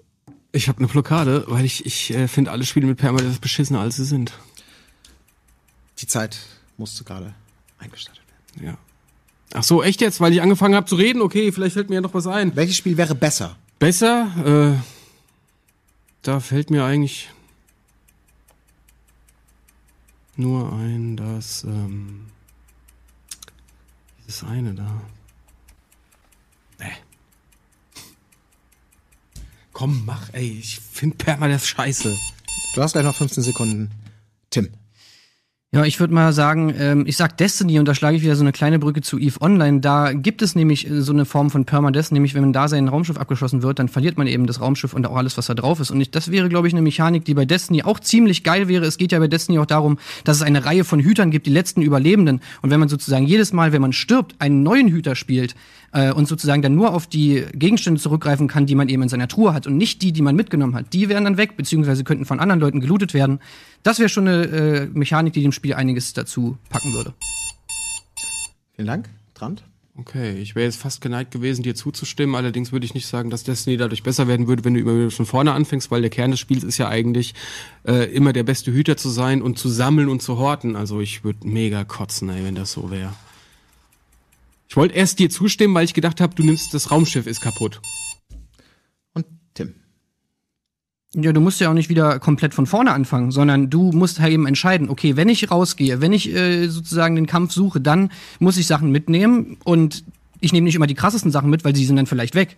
Die krassesten Sachen muss ich vielleicht äh, zu Hause lagern, um die dann bei irgendwas richtig krassem, einem Raid mitzunehmen zum Beispiel. Okay, ich stimme zu. Das war's. Ja. Ist wurscht, wer dem zustimmt. Ähm, brauchen wir nicht lange drüber diskutieren, da du gar kein Spiel genannt hast, sondern nur Gegenargumente gegen Tims gebracht hat, ist auch die zweite Runde in deinen Händen, Tim. Äh, der zweite Punkt geht an dich. Muss man aber auch sagen, liebe Community, das ist echt mal eine Frage, die da muss man erstmal drüber nachdenken. Also die, die, die, die befeuert sich nicht so aus dem aus Vielleicht bringe ich da gerade mal ein Beispiel aus dem echten Leben. Ich habe mir nämlich ähm, A Robot Named Fight, äh, Named Fight gekauft für die Switch. Vielleicht sagt euch das was, das ist ein Metroid-Klon und der hat Permadeath drin und ich habe gekotzt so. Da ist es nämlich so, dass wenn du in diese Stachelfallen fällst, ähm, dann kommst du genauso schlecht raus wie bei Metroid. Du gackelst da rum und so, er kommt nicht raus, dann ist das Spiel vorbei. Und an Stachelfallen willst du nicht verrecken. Also meine Ansicht ist einfach, mir fiel nichts ein, weil ich Permadeath in fast jedem Spiel scheiße finde. Ich habe so Ich gehofft, konnte dass nicht du mal nicht was aus den Destiny Fingern sagst, ey. Ich habe so gedacht, Ich boah, wusste ey, wenn, weil, wenn er nicht Ahnung. Destiny sagte, muss ich mir noch was Neues überlegen. Ah, nee, hätte ich glaube ich irgendwie Elder Scrolls irgendeinen Scheiß genommen. Wirklich geht komplett gegen, will ich nicht. Ich habe mitgedacht und dachte auch, nimm irgendein super easy, leichtes Spiel, wo man da vielleicht über die Schwierigkeit Call of Duty World War II wäre vielleicht auch ganz geil. Naja, die So meisten wie der Spiele. Anfang von Battle, äh, Battlefield, von, von Battlefield 1. Da war es doch auch so, dass du dann sozusagen, wenn du stirbst, spielst du einen neuen. Das wäre doch eigentlich ganz geil gewesen bei. Das wäre vielleicht ein ganz guter Pick gewesen. Nee, ich finde nichts gut. Hätte, hätte, äh, wäre gewesen. Ähm, Runde 3 kommt, es steht 2 zu 0 ähm, für den guten Tim. Tim darf die dritte Runde auch beginnen und die dritte Frage, die ihr gestellt habt, lautet wie folgt. Welches ist die beste Mario Kart Strecke? Ja, natürlich hier äh, die, die Sternenstrecke da, wie heißt sie? Äh, Star, Sternen. Regenbogen, Rainbow Road. So, zack. Rainbow Road ist äh, die beste Mario Kart Strecke, weil sie mega schwierig ist, weil sie in jedem Mario Kart auftaucht und weil sie einfach, sag ich mal, ja, sie ist nicht so nervig wie diese scheiß Bowser-Level, die einfach immer einen derbe abfacken ähm, und sie ist halt einfach der absolute Klassiker. Und äh, klar ist sie die beste Strecke, weil sonst würde sie ja, wäre sie ja auch nicht in jedem Mario Kart Teil dabei. Gut. Ähm, die beste Strecke in Mario Kart ist meiner Meinung nach der Mario Circuit, der allererste, weil ich bin der Meinung, dass äh, äh, Spaß nicht unbedingt durch die Schwierigkeit der Strecke kommt. Eher ist es äh, hinderlich, wenn die Strecke zu schwierig ist. Der Mario Circuit aus, ähm, also der ist, glaube ich, jetzt im siebten Teil zum Beispiel auch die allererste Strecke im, im äh, Pilz, im, im, im allerersten Cup. Ähm, die hat äh, Steilkurven, wo du entscheiden kannst, fährst du über die Speedlines oder äh, nimmst du nimmst du lieber äh, quasi äh, die Kurve im Trift und holst da Speed raus. Das ist für mich irgendwie die beste Strecke, weil sie einfach zu lernen ist. Ja, der Mario Circuit ist halt auf jeden Fall die lameste Strecke, weil da gibt's halt einfach gar nichts, da fährst du einfach nur lame rum und das Einzige, was du da machen kannst, ist dich mit Item abballern und das bestimmt auch, wer Erster und wer Letzter wird und jeder weiß, dass das am meisten nervt, wenn du Letzter wirst, weil du einen blauen Panzer in die Fresse kriegst. Bei der Rainbow Road, da äh, trennt sich halt die Spreu vom Weizen. Stimmt. Nee, stimmt. Ach. Müssen wir die das jetzt runterticken lassen oder was? Ja. Okay, gut. Ja. Es ging spannend los. Äh, ihr habt euch zwei Pole ausgesucht und ich habe, äh, ich bin mit, ich konnte hatte eine konkretere Vorstellung, auch ohne ohne profunde Streckenkenntnis. Ich dachte, du haust jetzt noch ein paar Beispiele raus und machst es noch mal spannend. Allerdings, ja, was soll man machen, ne? Da kam dann leider nicht mehr ganz so viel. Ähm, deswegen bin ich an dieser Stelle leider auch gezwungen. Ich sage leider im Sinne der Spannung, nicht weil es nicht gerechtfertigt wäre, ähm, Tim den dritten Punkt zu geben. Möchte aber an dieser Stelle noch mal fragen: Wollt ihr aus sportlichem Interesse noch eine Runde spielen? Weil so richtig spannend wird's natürlich nicht mehr, wenn es um den Sieger Äh, geht. Kann ich Nee, mal kurz nicht einmal mehr. einhaken? Ilias, äh, was sagt denn die Community? Was finden die denn die geilste Mario Kart Strecke? Also welche, also ja, keine Ahnung, kein Deutsch irgendwie. Ich äh, lese hier zum Beispiel, dass äh, von Alex Trix 87 Yoshi Valley äh, ganz äh, groß angepriesen wird. Ist das das ich glaube mit auch dem riesen Ei die, in der Mitte? Ja. ja, ähm, die Geisterhausstrecke, wie hieß die nochmal? Nee, ich weiß ehrlich krass. gesagt, Boah, die wurde. auf dem Super Nintendo die? Schön eckig. Ich glaube, ich glaube, die Alter, Super war Nintendo so- Strecke so wurde schlimm, gemeint. ey. Und ähm, ja, es ist aber eine sehr, sehr, sehr, sehr subjektive Frage. Dadurch, dass es auch sehr viele äh, verschiedene Strecken gibt, macht es das auch nicht sonderlich äh, leicht. Ich weiß auf jeden Fall nur, dass sich sehr viele gegen die Rainbow Road ausgesprochen haben, dass äh, sie halt sehr, ja, sehr garstig einfach ist und dementsprechend nicht, ähm, ja, Ja, subjektiv zu den äh, zu den Strecken gehört, die man jetzt unbedingt fahren möchte, respektive gerne Ey, ich fährt. mag die eigentlich auch nicht. Scheiß Rainbow Road. Ich hasse sie. Ja. Aber gut. Aber sagt mal ganz, was hattet ihr denn gesagt? Andi, du hast dich auch wieder zu uns gesellt. Ähm, Ich weiß nicht, wie, wie profund deine Mario Kart-Kenntnis ist, aber Ähm, also ich, äh, ich hasse die äh, Rainbow Road definitiv in allen Teilen. Außer, ich glaube, auf dem GameCube, da hat sie noch ein bisschen anders Spaß gemacht. Aber auf dem, auf dem Super Nintendo, also ich gehe bei Mario Kart, denke ich, immer nur an Super Nintendo in erster Linie, weil ich einfach das des Todes gezockt habe. Und ich würde auch tatsächlich ähm, die, die, die, die Geisterhausstrecke nehmen, weil die einfach voll Bock macht. Und wenn man es gibt ja auch eh nur zwei Fahrer, die man da nehmen kann. Man nimmt entweder den Pilz oder das äh, oder die Schildkröte, also Toad oder äh, Cooper und ähm, Cooper Trooper. Und wenn du mit denen kannst du die ganze Zeit Vollgas fahren und ähm, wenn du die richtig fährst, eckst du auch nie an. Und das ist halt so, die erfordert Skill, aber sie ist nicht so unfair wie einfach die Rainbow Road, wo du, wo du halt bremsen musst. Ich mag keine Strecken, wo man bremsen muss. Ich glaube, das ist das Ding. Ja. okay. Vielen, vielen, vielen Dank dafür. Äh, ja, wir haben natürlich jetzt eben offiziell unseren Gewinner. Äh, mit einem 3 zu 0 Sieg, Sieg geht äh, Tim mit seinem insgesamt episodenbereinigt wievielten Sieg aus der noch jungen Gamefights-Historie raus? Zweiter? Das ist nicht schlecht. Herzlichen Glückwunsch erstmal dazu. Wollen wir denn noch eine Runde spielen? Weil die Fragen, ich meine, die wollen wir ja auch hier. Habt ihr noch Bock auf eine Runde? Geht um nichts mehr, der Druck ist weg. Aber so, so ein Ehrenpokal, komm, wir machen noch einen. Geht Pass auf, pass auf, ich habe ne? eine geile Idee. So. Ilias gegen Colin. Letzte ich, Runde. Ich habe die Fragen ja schon gelesen hier. Ja, okay. Ähm, dann irgendwer anders, der hier noch rumläuft? Oder Andi, willst du auch mitspielen? Andi gegen Ilias? Elias, kennst du die Fragen schon? Nee, ne? Nee. Ey, dann Komm, machen wir doch einen komm. Vierer, Das ist die oder? Ehrenrunde. Was? Ein Vierer. Wie? Können wir das, Regie, kriegen wir das hin, wenn alle vier außer mir, weil ich die Fragen natürlich so. kenne, leider. so ein Pech aber auch. Okay, kriegen wir hin. Ich habe gerade das Go bekommen, wir kriegen das als Viererrunde hin. Ja, ich wollte gerade irgendwie so ein bisschen Trant wieder aus dieser Rechnung ausschließen, deswegen dachte ich, das machen wir vielleicht so zwei andere Mal. Dann. nein, nein, nein, nein, komm, jetzt Nee, gibt's auch nee. nichts mehr hier. Ich muss da mitziehen. Wir machen das jetzt ganz fantastisch. Die vierte Runde ist nämlich auch eine, die, ähm, die vierte Frage ist wirklich qualitativ außerordentlich hochwertig und lässt vielfältige Antworten zu. ähm, wir starten bei Andi.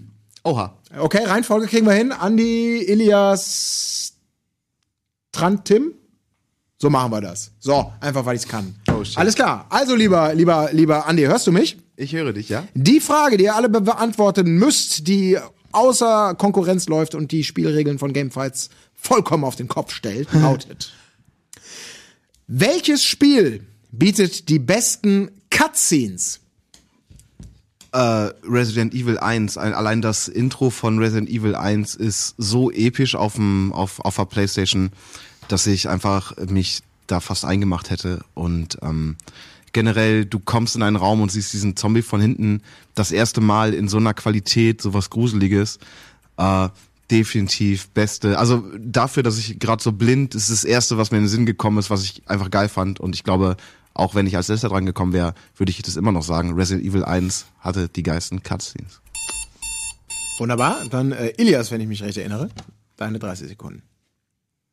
Ich würde sagen Red Dead Redemption, weil Rockstar es mit diesem Titel geschafft hat, Cutscenes zu produzieren, die nicht nur Charaktere unheimlich gut in Szene setzen, sondern vor allem auch das Geschehen beziehungsweise die Szene einfach so weiterbringen und rüberbringen, dass man einfach ein Gefühl schon fast bekommt für die, für die, für die Charaktere, für die einzelnen Situationen und dadurch sich nicht nur als Spieler fühlt, sondern auch tatsächlich drin ist in diesem ganzen, äh, in diesem ganzen Spiel beziehungsweise in diesem ganzen, in dieser ganzen Atmosphäre. Wunderbar. Dann äh, Tim.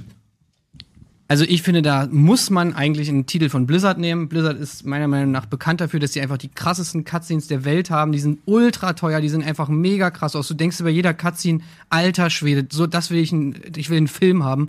Diablo äh, 3 ist da für mich äh, ganz klar auch ein, einer der besten Titel.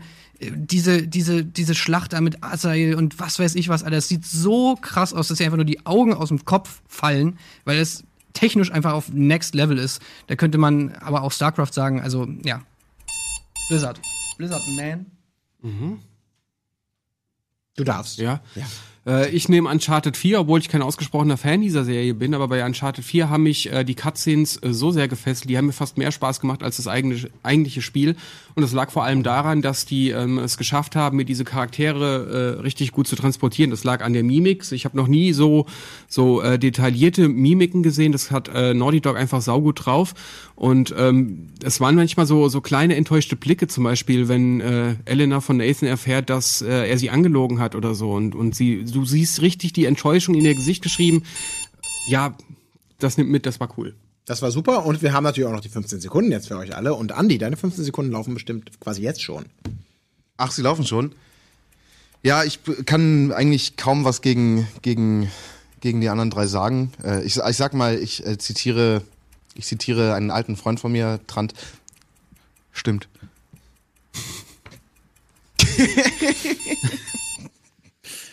Ilias. Ich finde die Cutscenes in Resident Evil eher trashig. Also das verbinde ich mit Resident Evil hauptsächlich. Sie sind gut, aber man kann Spaß damit haben, aber sie sind halt eher trashig. Bei Blizzard äh, sind sie auch gut, aber sie sind komplett losgelöst. Sie sind nicht autark, sie sind nicht äh, kohärent zum Spiel, sind eher krasse Cutscenes und deswegen äh, eher weniger für mich. Scheiße, 15 Sekunden sind sehr wenig. Verdammt, 15 ist echt eine Zahl, wo man sich schon überlegen muss. Wow. Man, äh, gut, egal. Ähm, Tim. Ja, also ich finde ganz einfach, die Blizzard Cutscenes kapselt einfach ab von allen anderen Cutscenes, dass sie einfach technisch auf einem ganz anderen Niveau sind. Also äh, das ist einfach die, das Markenzeichen von diesen Blizzard-Spielen, dass sie einfach die technisch weit fortgeschrittensten, optisch ansprechendsten, besten Cutscenes haben. Ja. Und lieber Trant, deine letzten. Also technisch anspruchsvolle Cutscenes, finde ich, hat man in vielen Spielen gesehen. Da denke ich früher an Soul Calibur für das Streamcast irgendwie, das war eigentlich ziemlich geil. Aber sowas äh, klingt relativ schnell ab. Aber an diese Cutscenes aus Uncharted 4 erinnere ich mich immer noch so gut wie an einen Film, den ich äh, sehr gern geschaut habe. Und das ist für mich wichtiger als diese kurzweilige technische Finesse. Toll. Dann sind wir fertig für heute, würde ich sagen. Ne? Das, war eine das fantastische ja- Sendung. Das macht ja Was? voll Spaß. Das macht Spaß, ne? So, Elias. Jetzt hast du aber unter Zeugen hier deine bestätigt. Teilnahme, Nee, Teilnahme bestätigt. Okay, ganz kurz. Äh, kommen wir zur Abstimmung. Sehr, sehr variantenreich das Ganze. Äh, Andy, ein, ein, ein per Personal Pick, der natürlich historisch, äh, Resident Evil brauchen wir nicht drüber diskutieren. Das hat damals für, für Horrorinszenierung im Spiel unglaublich viel getan. Da haben selbstverständlich auch die Cutscenes, die aus heutiger Sicht natürlich derbe trashig sind, äh, ihr, ihr übrigens dazu beigetragen. In der zweiten Runde kam da dann leider nicht mehr so viel. Oder du hast quasi kampflos die, die Waffen gestreckt. Ähm, Ilias, du hast mit Red Dead Redemption sicherlich ein, ein, ein, ein, ein gewichtiges Spiel genannt. Bist, äh, hast allgemein allerdings ein wenig dich gehalten auf die auf die Wirksamkeit und die, die, die, die, die neuartige, ja, wie soll man sagen, äh, Inszenierform, die dir viel gegeben hat, aber es war, äh, ich hätte mir ein konkreteres Beispiel auch einfach gewünscht, warum das denn so toll ist und nicht einfach nur so ein, eine historisch respektable äh, Einschätzung. Ähm, ja, Tim, du hast zwar äh, in der ersten Runde ein paar Beispiele so genannt, aber hast dich leider komplett auf die technischen Superlative eingeschossen, was auch was völlig redlich ist, weil ähm, meine erste Assoziation war tatsächlich auch so PlayStation 2 Generation, da gab's Capcom, Square und Namco, die haben immer die mega im Videospielbereich Cutscenes gemacht und sicherlich Blizzard da, aber die Frage war natürlich nach einem konkreten Spiel und weniger nach einer Company. In der zweiten Runde ging's dann nur noch um Blizzard und ähm, Trant, du hast dich mit Uncharted hast hast versucht das alles so ein bisschen zu vermengen. Ähm, also über die technischen Superlative hast du zwar nicht so gesprochen, aber die sind natürlich toll inszeniert, die haben dir viel Freude gemacht. Hast du auch konkrete Beispiele genannt. Und ähm, ganz ehrlich, wenn Andy, äh, Andy da hinten noch ein bisschen mehr ausgeholt hätte in Sachen Resident Evil, hätte ich ihm vielleicht den Punkt gegeben. Aber in diesem Fall würde ich sagen, die Ehrenrunde, der Ehrenpunkt geht an Trant. Danke, ist bestimmt nur ein Trostpunkt. Das ist doch kein Trost. Das ist er. ich nicht Das heulen. ist er. Ich hab nix. Toll, nicht mal das. Ja. Ja, äh, vielen Dank. Vielen, vielen Dank. Ähm, äh, es war fantastisch mit euch. Und vielen Dank, Tim. Du hast gewonnen, zu Recht. Äh, Trank, schön, dass du mitgemacht hast. Der Trostpunkt möge dir gut schmecken. Andi, vielen, vielen Dank an dich und natürlich auch an Ilias, unseren äh, großartigen Faktenchecker. Das war's äh, an dieser Stelle mit Gamefights Nummer 4. Wir sehen uns am 2.7. wieder. Dann geht Gamefights in die fünfte Runde und wer dann dabei ist, das erfahrt ihr sicherlich auf diesem Kanal. In diesem Sinne euch einen schönen Abend und bis zum nächsten Mal. Gamefights.